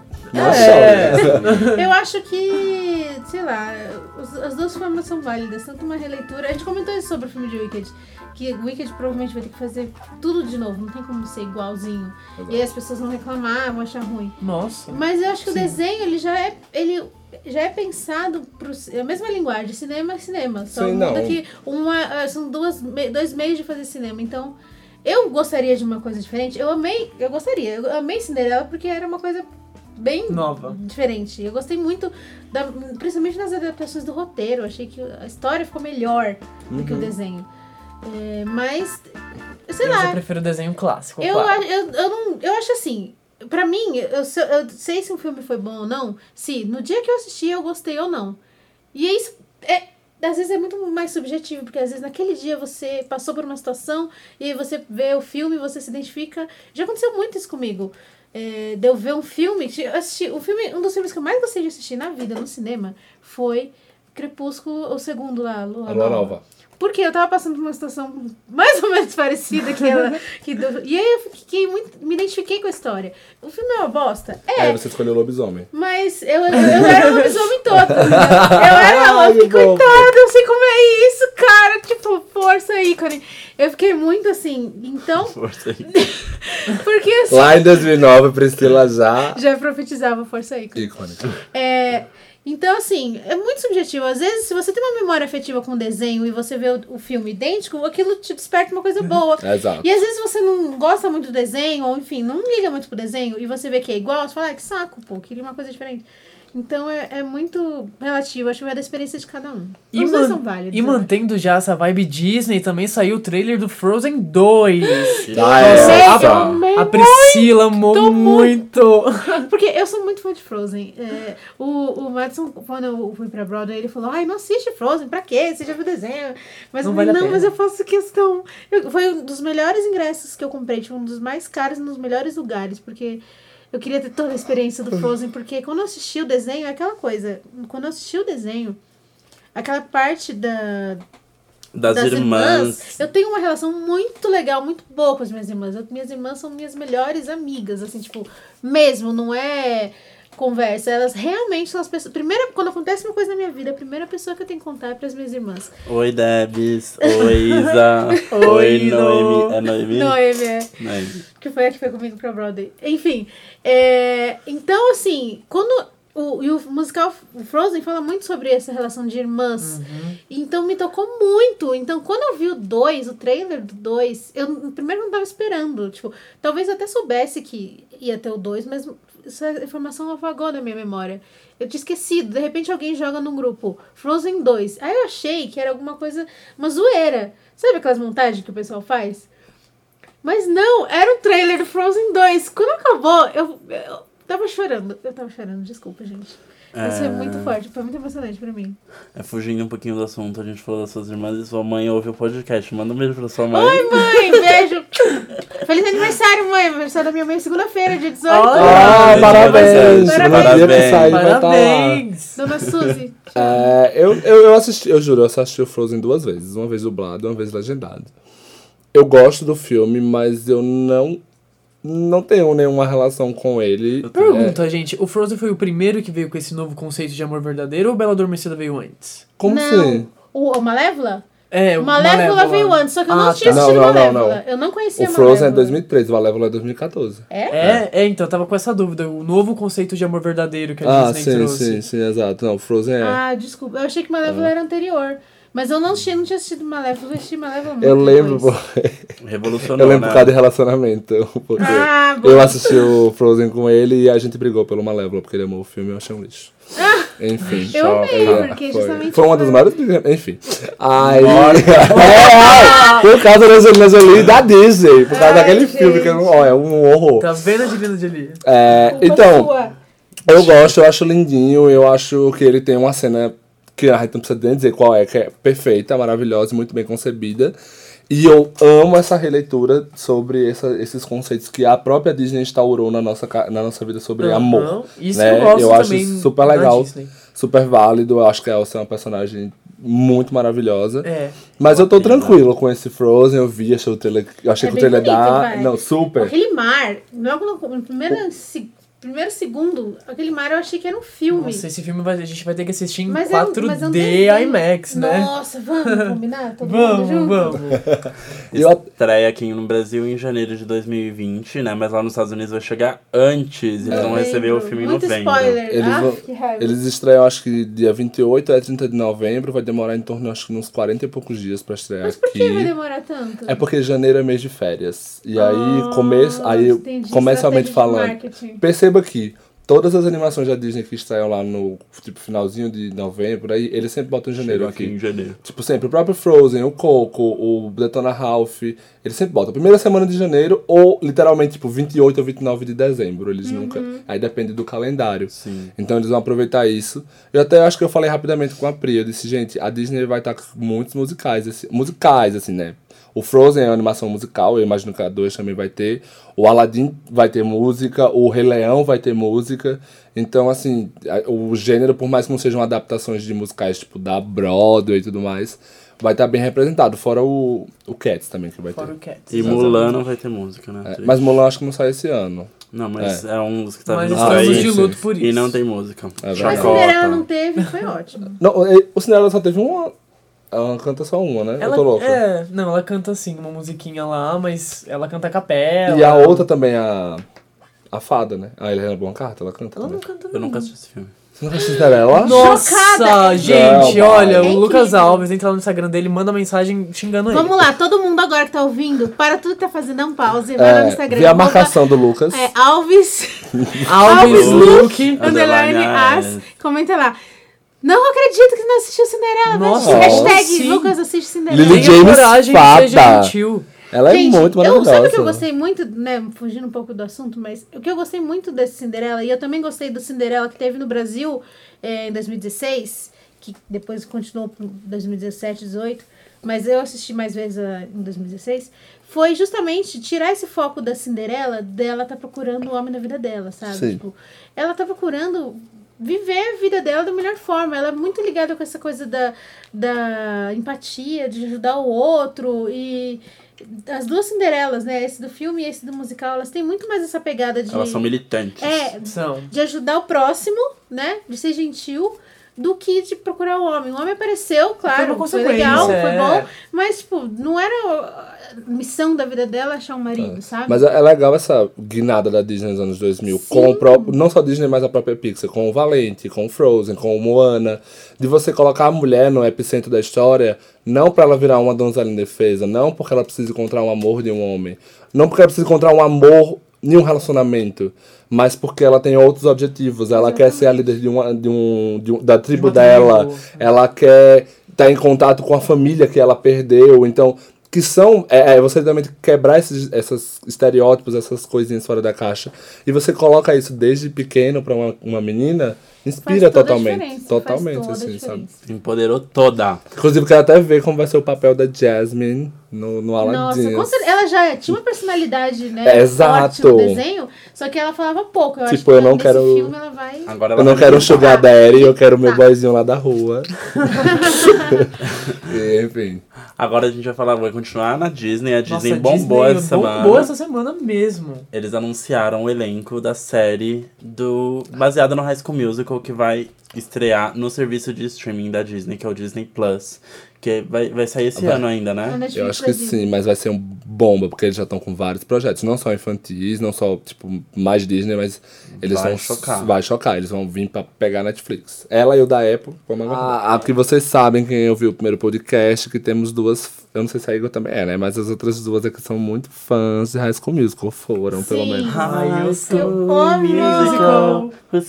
Gente, eu tenho uma lembrança. Gente, que música é essa? É do a High School. Musical 3, amore. A Hã? última do High School Musical 3. Ah, então. E choca. Eu acho, acho mais fraco. Ah, o mais É, fraco, curto. Eu, Eu acho. É É o o icônico. Sério, eu acho Eu dois chorei aqui, que ó. nem uma Nossa, cachorra. O dois. 2 é o pior. Sério? Ai, nossa, Um, ó, credo. três, um, dois. Dois. Exatamente, é o fator. Eu não sei se eu posso falar, tipo, da história, porque literalmente eu assisti quando Você eu gosta era... do 2 porque, porque tem a Miley Cyrus por 10 segundos, né, amor? Não, Exposta mas- a Miley fã. Eu acho que a- as músicas que eu. Eu não sei, é, como eu falei, eu acho que não da história, porque eu talvez não lembro, porque faz muito tempo.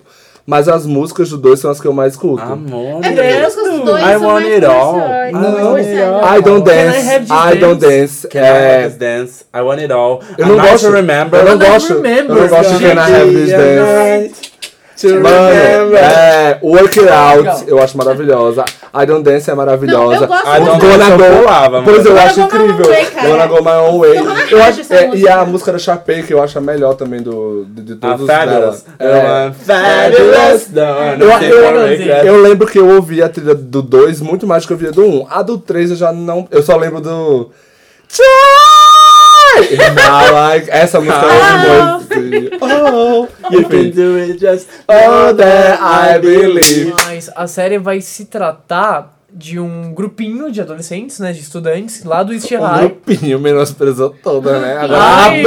a É um puta! grupo maior até, né? Realmente, tem um elenco personagens, gigante, né? esse, É. sim. Que se passa no East High e eles vão fazer um musical em homenagem ao High School Musical, o filme mesmo, Que foi se passou lá. no East High onde eles estudaram, entende? A, saca aí a pegada da coisa? Então não é tipo, não vai ter outro Troy e outra Gabriela. Não, esses aí já foi, já é outra história.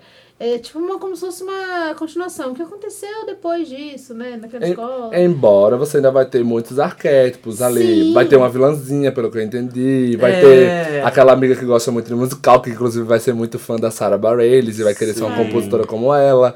Vai ter aquele amigo mais descolado. Vai É. ter a galera do skate e tal. Vai ter o cara que é o pai e quer que ele seja um jeito e na verdade ele quer fazer Sim. outra coisa. Eu acho Exatamente. icônico, Bem né? esses per- perfis. E assim, Exato. vai ter as músicas do High School Musical, porque eles estão encenando o High School Musical. Então, não vai ser alguma coisa assim totalmente eh, diferente. É. Vai ter muitas referências ao filme. E vai ser mais ou menos o mesmo universo, E né? são os produtores do mesmo do Dos três E é da filmes. Disney, então, tipo assim, não tem Isso. problema de direitos autorais, vai todo É, mundo cantar. ser- Só que vai ter músicas Só que novas vai ser uma nova também. história, músicas novas, vai ser uma, Sim. uma continuação. Acho que vai ser bem interessante. A primeira ter temporada vai. Vão ter 10 episódios da primeira temporada e vão, vai trazer umas questões mais também atuais, né? Vai ter, tipo, personagem que tem duas mães, As mães, exatamente. é. e etc. Exato. Agora, voltando para os nossos musicais, teatro musical mesmo. Hum, então Ah. quer dizer que no cinema. No cinema não é. Não, é, então é, é tipo musical. Não, é teatro musical mesmo. Olha só, essa galera já tá aqui me, Tô me, tranquilo, me amigo. pisando. Sou sempre pisado nesse mundo dos Tadinho musicais. do Igor! Oh, Tranquela previsível. oh, Eu vou abrir uma ONG pra mim. Biscoiteira. Biscoiteiro Vou abrir uma. ONG pra mim. Bom, mas o SOS Mulan Igor. Rouge... SOS Igor. Mulan Rouge lançou um novo teaser. Que inclusive chocou bastante gente. O Mulan Não Rouge. chocou, porque... porque já, já, já tinham saído as fotos do cenário e, tipo, não tem mais, nada mais do que aquilo, É, né? mas você não tá Que louca esperando. chata! Não é? Eu Eu- achei muito lindo. É Eu lindo, também mas não me chocou. lindo. Já, tá- credo. já esperando. a Lucas está errada. O meu Tirando maior isso, choque foi porque eu não queria só aquele um minutinho, eu queria mais tempo. Aí você vai pagar 200 dólares pra assistir. o Mulan Rouge, ele, ele tá tão confiante que ele vai estrear, tipo, em julho, no verão americano. Coisa que raros musicais... Assim, Maior teatro da Broadway, né? não. Ah, não. Ah, não, mentira. Você choca, a louca aqui. Não, esse é do Beetlejuice. Hum, Também não. O, o maior da Broadway é o Ai, Wicked. Mas... Obrigado. Mas eles estão, assim, o filme é um clássico, acho que todo mundo aqui já viu. Eu não sei se alguém não gosta, porque o Mulan Rouge, na, na verdade, o Mulan Rouge Eu tenho, eu tenho Ele- uma história com o Mulan Rouge, eu não é. gosto de Mulan Rouge. Você não gosta, Porque né? eu tava passando. Não é que eu não Mas, gosto. mas ele é muito divisível. Mas é, sabe por quê? Sabe o que acontece? É aquilo que eu falei antes sobre você gostar ou não de um filme. Na, naquela época eu tava passando por uma fase um pouco complicada e eu vi aquele personagem, tipo, ai, eu sou apaixonada por essa mulher, e, tipo. O cara é um Zé e de repente a mulher se apaixona por ele. Eu falei, isso não acontece na vida real. Isso não acontece Eu na vida real. Isso não acontece na irritada. vida real. Isso me irritou, fiquei irritada porque é muito, parece muito mentiroso. Eu gosto, assim, tipo, a parte musical, a parte do cenário, os figurinos, eu acho incrível, eu acho lindo. Só que a história não, não me tocou. Tipo, a minha irmã fala que quando quer chorar, ela assiste esse filme. Eu não consigo derramar uma lágrima. Eu acho que eu- a minha questão com o Mulan Rouge era justamente, na verdade, a montagem do filme era muito frenética, era muito louca. E eu tinha muita dúvida de se eles iam conseguir fazer isso no teatro, porque né, não tem corte e não tem Nossa. nada. Mas eu vi muita gente falando muito bem no, no tryout que teve em Chicago. Em Ou foi Boston. Pisou. E eles devem ter também um. Como pela popularidade do filme, muita gente já deve ter comprado ingresso, então eles vão começar em julho.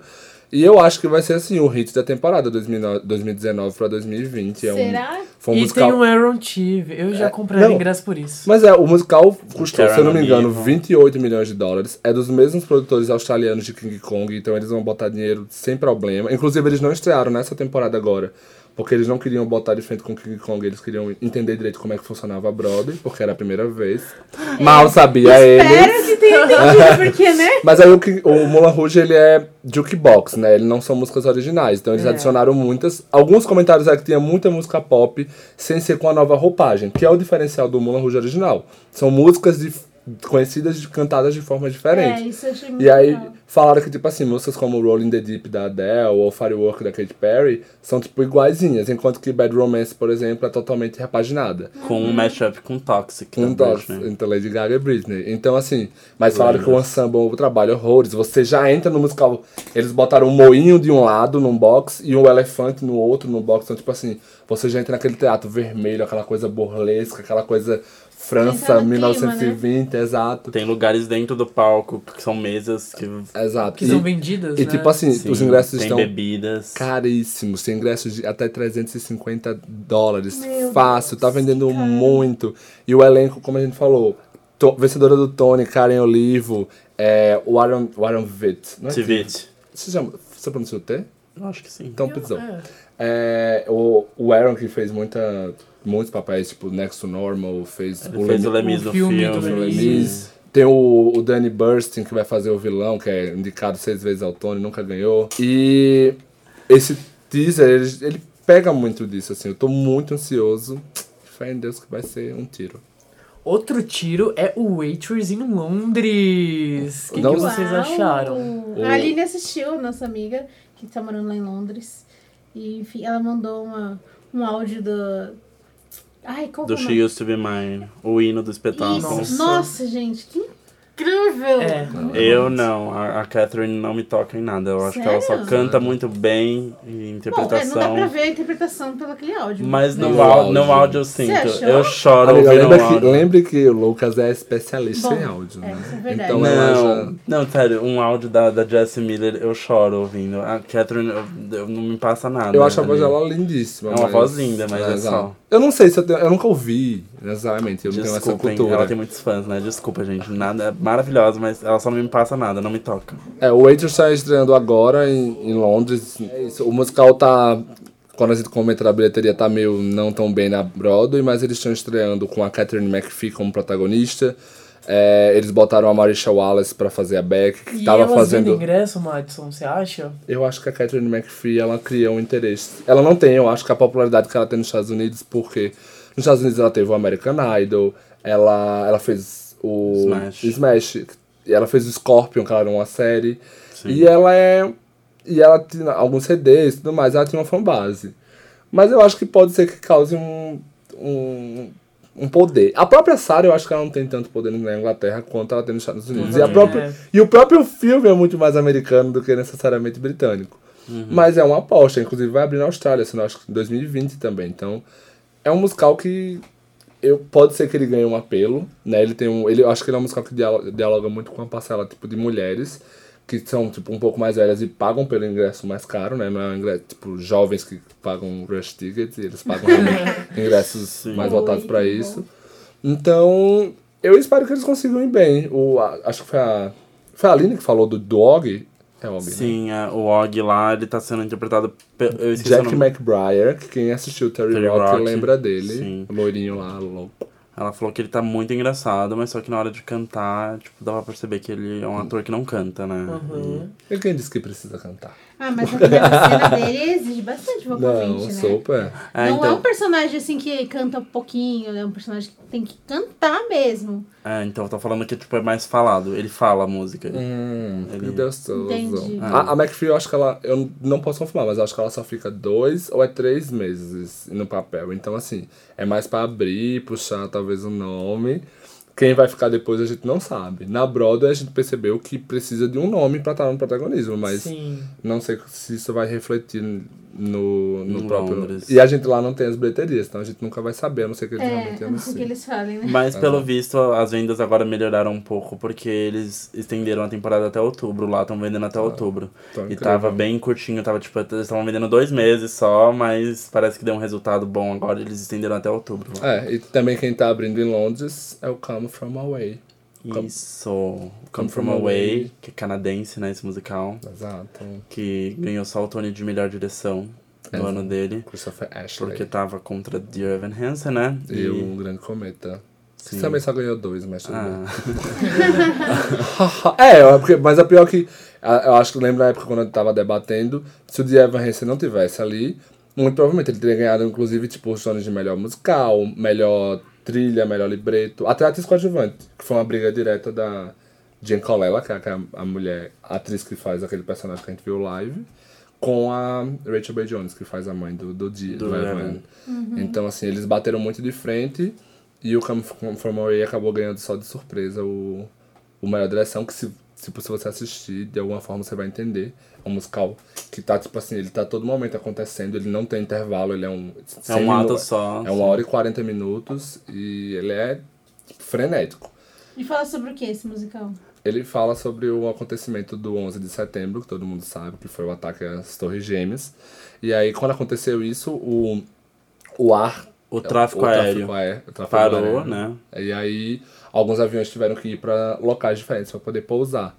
E a- muitos deles foram para essa cidade, que era. Eu não É uma cidade muito pequena do Canadá. muito pequena. Que, tipo, a população da cidade triplicou só com esses aviões que tiveram que parar lá. Exato, porque ela fica estrategicamente num local que antes tinha um aeroporto muito famoso, que todo mundo ia pra lá só para abastecer.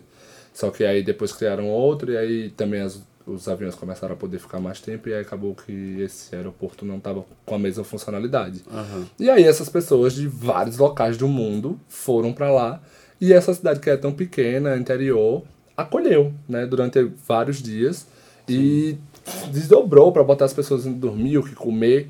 Então, quando eu assisti, eu peguei muito isso. Eu acho que eu não sei se eu já cheguei a falar isso até para vocês explicando o musical, que é um a gente vive num, numa época, inclusive lá na Europa, eu acho que é ainda mais dessa questão dos imigrantes, dessa questão de barreiras, e a gente esquece que na verdade somos todos seres humanos, depende se você é americano, britânico, brasileiro, é, enfim, ou você somos todos iguais e essas barreiras que a gente fez por causa dos nossos países no final das contas não deveria significar nada quando a gente precisa ajudar um ao outro entendeu Sim. então acho que o musical ele dialoga muito isso além do fato de ter além do fato de ter toda essa questão do 11 de setembro que é uma Um musical coisa com esse conceito pra mim muito- já é sucesso. pois é e- mas o pior Você que acha que assim, ele teria futuro no Brasil, esse musical? no Eu núcleo que sim. experimental sim Alô, Zé Henrique de Paula, É. Fernanda Maia. Ele, mas uma vez eu tava comentando com o Wellington que eu acho que ele é um musical que. Ele, ele tem um, um- uma, uma parte giratória, né, pra poder fazer algumas coisas, mas ele, você consegue fazer ele num local pequeno, porque o Sim. cenário dele, por mais que seja bonito, ele é um cenário tipo, que não muda. É literalmente assim: uma quantidade X de atores e cadeiras. Cadeiras. é. Ponto. E aí cada ator faz milhares de personagens. E são assim, uma coisa que eu acho incrível, incrível, é que ele é um ensemble, né, um, elenco que você olhava pro palco e ele não tem estereótipos. Você vê todos os tipos de cores, raças, idades, formas. Corpo. Exatamente, tipo, não tem. Eu, eu ficava muito para- paralisado. Tanto que, do elenco original de 12 atores, até hoje, que, foi- que começou em 2017, hoje a gente tá em 2019, e ainda tem, se eu não me engano, acho que umas 9 pessoas. Só saíram dois, e um deles saiu, três parece, e um deles saiu porque ele teve um problema de voz. Que inclusive parece que ele nem vai poder mais cantar. E, mas é uma, é, uma, é uma coisa de família, de união, de pessoas como a gente, gente como a gente. E a própria Jane Colella, que faz, tem um solo chamado Me in the Sky, ela até hoje tá no papel. Eu assisti com ela quando eu fui no final do. do- e até hoje ela tá, nunca saiu.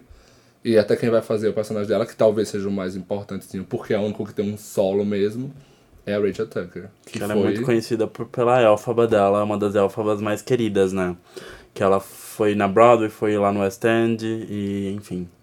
E é, essa semana a gente conversando sobre o Come From Away, a Aline também foi assistir lá em Londres, né? Uma amiga nossa. E, Poderosa. e aí a gente... A Aline, quando ela vier. Ah, vai vir pra, pra cá. Ela vem né? semana. Vamos fazer um é, programa vamos fazer um Ela, Ela- ela, programa. ela, Ela, ela tem fala- muito pra contar, porque ela Exato. fez, viu Sim. muitos musicais na Broadway e em Londres também. E ela trabalha num teatro no, do Mamma Mia lá em Londres. Então Fada. a gente, vamos, vamos gravar assim com ela. É, a gente tava discutindo lá no grupo, tipo, ai, mas será que o Come From Away funciona em Londres, né? Porque, tipo, não é no. o- não foi lá que aconteceu o 11 de setembro. E a Aline falou, funciona. O, o rapaz do meu lado era um britânico, ele tava chorando e ele falou que ele perdeu uma pessoa muito querida no 11 de setembro. E eu acho que, tipo, todo mundo não tem uma lembrança Sim, desse dia. Eu tenho uma lembrança ninguém. forte desse dia. É um episódio assim muito, foi muito marcante pro mundo inteiro, né? Exato. Foi. E eu juro, gente, é muito. Ouçam, ouçam pelo menos, quem não assistiu, ouça o Me na- no Spotify. Sky.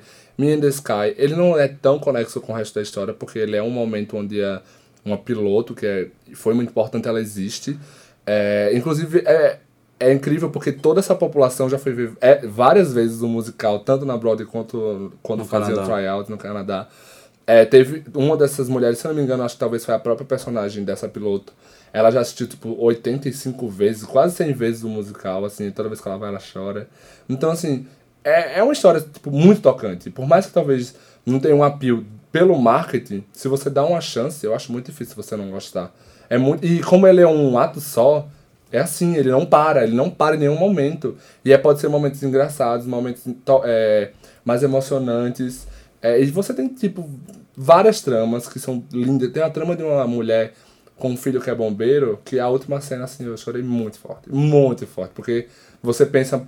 No final, essa cena meio que rede- é, é, redefine e redesenha todo aquele momento do 11 de setembro, sabe? Então, eu, eu acho muito incrível, bem original. Que legal. Foi bem daquela safra que a Broadway fazia de Evan Hansen, Come From Away, O Grande Cometa, só esses musicais assim, mais originais que não eram adaptados, não que a gente não gosta, mas é muito bom você ver quando um musical pega uma ideia e consegue transpor pro teatro de uma forma tão linda.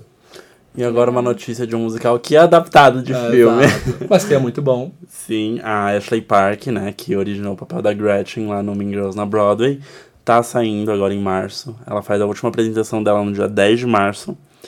É, boatos que ela tá indo fazer série na Netflix e a Meg no Hércules. É um comentário que é legal, porque eu tava falando esses dias com um amigo meu sobre musicais, e ele perguntou, ah, você viu com o elenco original? Tipo de Hamilton.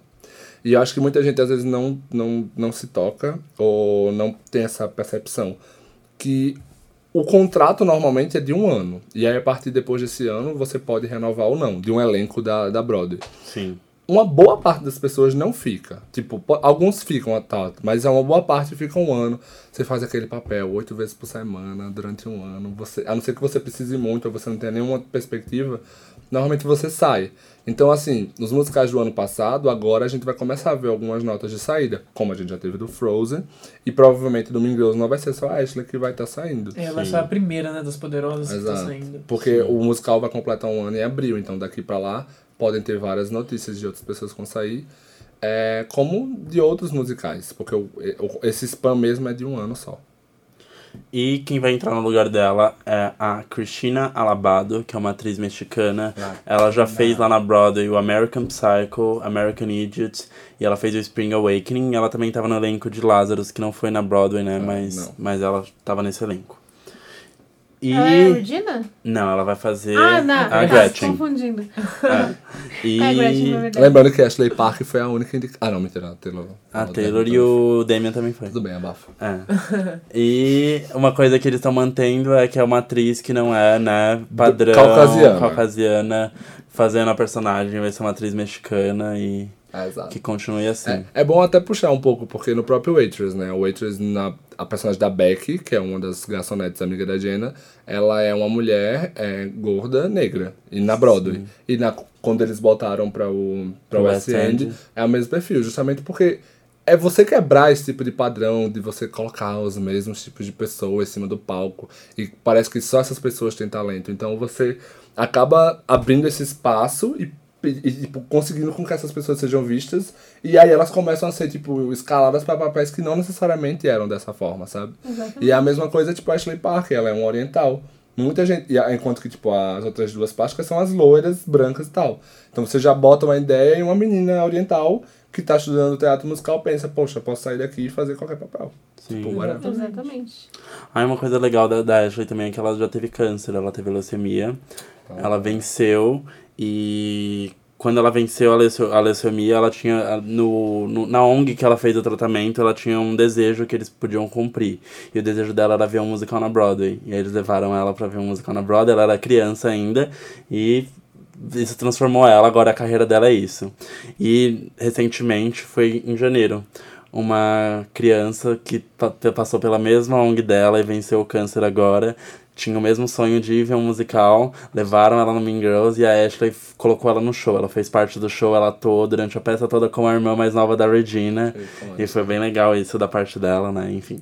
Sensacional. Que legal. Mas. Quem sabe daqui uns anos vamos ter notícia de que essa menina.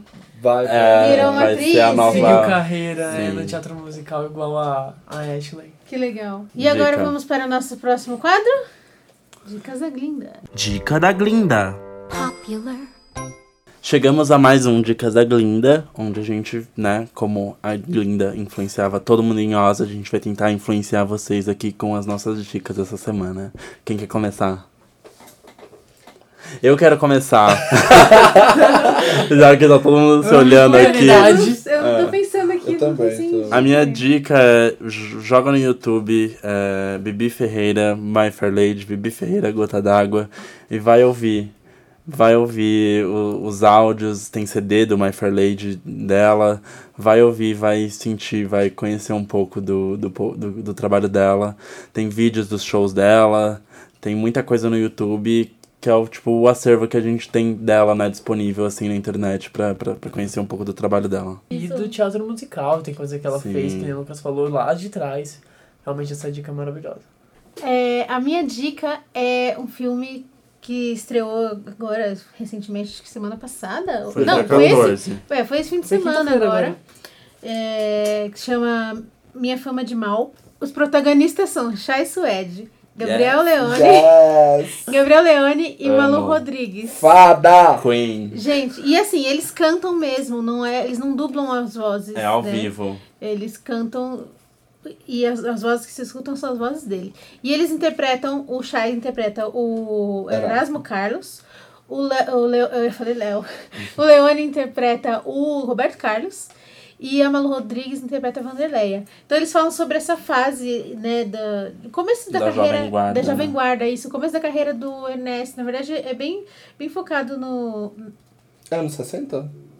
é, começa em 58 o filme. É bem focado na. na- Eu falei Ernesto, não é Ernesto. No Erasmo. Erasmo. Nossa, É bem Ernesto. focado na, na carreira do Erasmo Carlos. Na verdade, foi baseado num filme, num filme, num livro do Erasmo Carlos, que chama Minha Fama de Mal.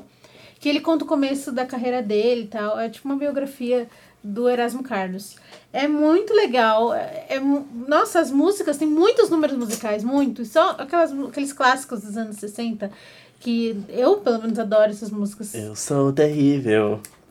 Não, não, não, dizer. não. Nossa, essa música eles tocam muitas vezes, esse- eu sou terrível. Conta essa, como que, de onde veio essa música, como que ela surgiu. I am enfim. terrible. É, é muito legal e, tipo, tem esses três que são, né, principalmente a Malu e o, e o Leone que já fizeram vários musicais, o Chay acho que nunca fez O musical. Chay vai fazer em breve, porque eu vou montar porque, também algo mas pra ele é ele. incrível e ele, né, ele é, ele, é um ele é bem perfil de ator de musical, mas porque ele atua e ele canta, tipo... Breaking news, Chay Suede vai ser o fieiro no Wicked Rio de Janeiro. Ah? Tô brincando. Não, vamos montar Magic Mike, aí a gente põe. Chai Suede, põe Thiago Machado. Ah, amiga, fato. Enfim, essa, a minha dica é essa. Eu assisti o filme ontem e eu saí de lá, assim, tipo, muito feliz, porque eu, eu adoro quando as, as pessoas contam histórias bem contadas e ainda mais com música. Nossa, eu achei sensacional. Então assistam antes que saia de cartaz. Vale muito a pena. Mulheres primeiro. A minha dica. Você não vai roubar minha dica, não, né? Hum, fala primeiro que ela Você vai falar primeiro como que ele vai roubar. Vai que eu tô roubando a dele, né? Ah, A minha. choca. Ah, eu já demorei um tempo pra pensar. A minha dica também, seguindo essa vibe de filme, é que o filme do Billy Elliot tá disponível na Netflix agora. Tá, não.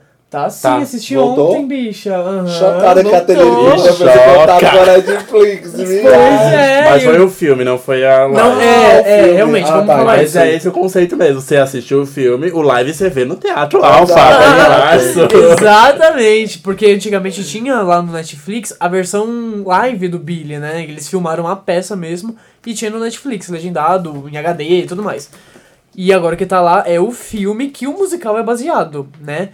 E o filme, gente, é quem faz a professora, uma dica aqui, né? Um, uma curiosidade. Eu já falei isso. Você já falou isso? Ah, eu achei que ia falar uma coisa mó legal. Você vai falar do Harry Potter, né? É, a atriz que faz a mãe do Ron Weasley lá no Harry Potter. E que faz a Rose no Mamma Mia. Não sei se o Matson falou, mas. Ah, droga. Mas a, ela também faz a Rose no Mamma Mia, lá com a Meryl Streep e tudo mais. Então essa é a minha dica. Assista um filme Billy Elliot. Não é musical, mas é tão tocante quanto, sabe? É muito bonito mesmo. Eu assisti na escola, quando eu tava na sexta série, minha professora me mostrou. Isso, Obrigado, trans- professora A Elaine. professora sabia que era um viadinho. Ai, né? isso, Olha o isso viadinho muda minha mamando. vida. Ó, o viadinho, mano. Enfim, assistam Billy Elliot. Gente, Choca. a minha dica é pra dar. É pra escolarizar a minha amiga Lucas, que não gosta de Catherine McPhee, ficou fazendo. revirando o olho aqui. Eu Smash? vou. Não, não. Eu vou indicar o segundo álbum dela, que eu gosto muito. É de 2010. É, ele é bem. Foi obviamente foi bem flopadinho, porque ela não teve muita carreira musical. Mas ele se chama Unbroken, tem no Spotify. Eu acho a voz dela muito. Only Demi. Muito. muito cristal. É, e ele tem uma pegada pop, mas uma coisa mais barroquinha. assim. Não barroca, mas ele é uma ah, eu quis dizer que é uma coisa. uma roupagem pop, mas puxada pra algumas décadas atrás. Hum. E a voz dela, da Catherine McPhee, é muito, muito, muito amor. Então, eu acho que vale a pena dar essa escutada. Talvez eles façam um, um cast recording com ela em- em- de Londres, já que tipo, ela fez muito sucesso na Broadway e aí talvez também faça em Londres. E aí eh, vocês vão ver, ela era uma cantora do American Idol que conseguiu hoje em dia ter uma carreira, né, em, em vários aspectos. E o CD tem tipo várias músicas incríveis, inclusive tem uma que é It's Not Right, que eu acho sensacional. E eu Arrasou. aposto. O Lucas tá saindo daqui hoje com lição de casa, hein? Essa, É, essa... pra ver se você assistir Cinderela e a dica do E eu vi a. Catherine McPhee. Você falou agora de talvez ter o casting recording do, do Waitress em Londres. Foi anunciado essa semana que vai ter casting recording do Heathers de Londres. E vai sair no dia do meu aniversário, dia 1 de março. Presente. Welcome to my Kansas store. É isso. Então, gente. Mas essa foi a sua dica? Não, Não. só complementei. Já dei minha dica, amor. Foi ouvir Bibi. Ferreira no YouTube. Ah, foi, nossa. Ele foi logo na bebida. Fechou. Ai, Ah, foi né? Então, gente, é isso. Muito obrigada por terem ouvido as nossas vozes por todo esse tempo. falando um monte de coisa. Espero que vocês tenham gostado das dicas. A gente tá preparando um próximo programa pra falar mais sobre Brother, porque a gente tem muito pra falar, né? Sim. Porque, tipo, Amiga, não fala essas coisas que depois a gente falou que ter o Neiva e não teve. Não, eu tô falando o que eu quero dizer, o que eu quero dizer aqui. Mandem pra gente é, que, que musicais vocês querem que a gente comente, assim, pra gente ver qual que a gente vale a pena, porque o Max assistiu tudo. Eu assisti alguns, Eu o Igor assisti assistiu sete, outros. é. Então, comenta aí, põe nos comentários aí do, do- de onde você tirou esse, esse podcast pra ouvir e coloca assim, ai, falem sobre tal musical, falem sobre tal musical. E a gente Exato. vai ver qual que tem mais pedidos pra gente comentar mais. E se você for pra Broadway, vocês têm mais ou menos 10 dicas de como pagar ingresso barato agora lá. Não compre ingressos por aqui pela internet, vão gastar seu dinheiro. Deposita na minha conta, a louca, né? Já que tá com dinheiro sobrando você, assim. Se você usar alguma dessas dicas, Marca a gente, mar- fala conta pra gente que Essa deu semana certo. uma menina fez isso, achei super legal. A gente até Foi. Ela Que- comprou na ela- segunda fila do, Do Do King Kong, que é pra ver que funciona mesmo, gente. Eu marca fui a lá. gente, marca a gente. Conta É. pra gente se você já fez essa, já usou essas dicas, se você não usou, se já pagou caro. Conta pra gente que a gente conta e comenta no próximo episódio. E ela amou King Kong, arrasou, amiga. Vamos seguir. Segue a gente lá no, no Apple Podcasts, no Google Podcasts, no Spotify. Vamos correr atrás do Deezer em breve, porque estão pedindo. E lá no Apple Podcast, gente, avalia a gente, dá lá cinco estrelas, amor. Escreve Isso. melhor podcast da história e, e é o tudo. motivo Vamos pelo fazer qual a a mídia bombar. existe, Vamos é esse tá. podcast. Vamos fazer a gente bombar. Quando a gente tiver bastante view, a gente consegue ter força pra continuar. Exato. Sigam o mundo dos musicais, nas redes sociais, sigam a No gente. Facebook, dá o like lá. Sigam o Igor, ele é bem biscoiteiro, curte as fotos dele. Vocês sabem quem é o Igor, né? Então. O. Igor posta foto sem camisa. Uma vez por semana tem uma fotinha nova sem camisa. Gente, Mentira. o auge do Igor foi ele tava se preparando pra ir pra Nova York. e aí ele precisava de uma camisa térmica. Aí ele postou uma foto semi-nu, com mordendo o lábio assim. Alguém pode me emprestar uma camisa térmica? Mentira, não! Foi sim, foi sim, temos prints. Não, é que a galera também não perdoa, né? Ah, Nem a, minha, você! nem a minha foto no memorial lá do World Trade Center. Não perdoaram. Ah. Sorrindo, gente. Sorrindo, eu tô com uma cara de triste. E você Um não ator de né? verdade, Ator. né? Quero Um beijo, gente. Até semana que vem. Beijo. Muito obrigado. Tchau. Papo de Stage Door. O podcast do mundo dos musicais.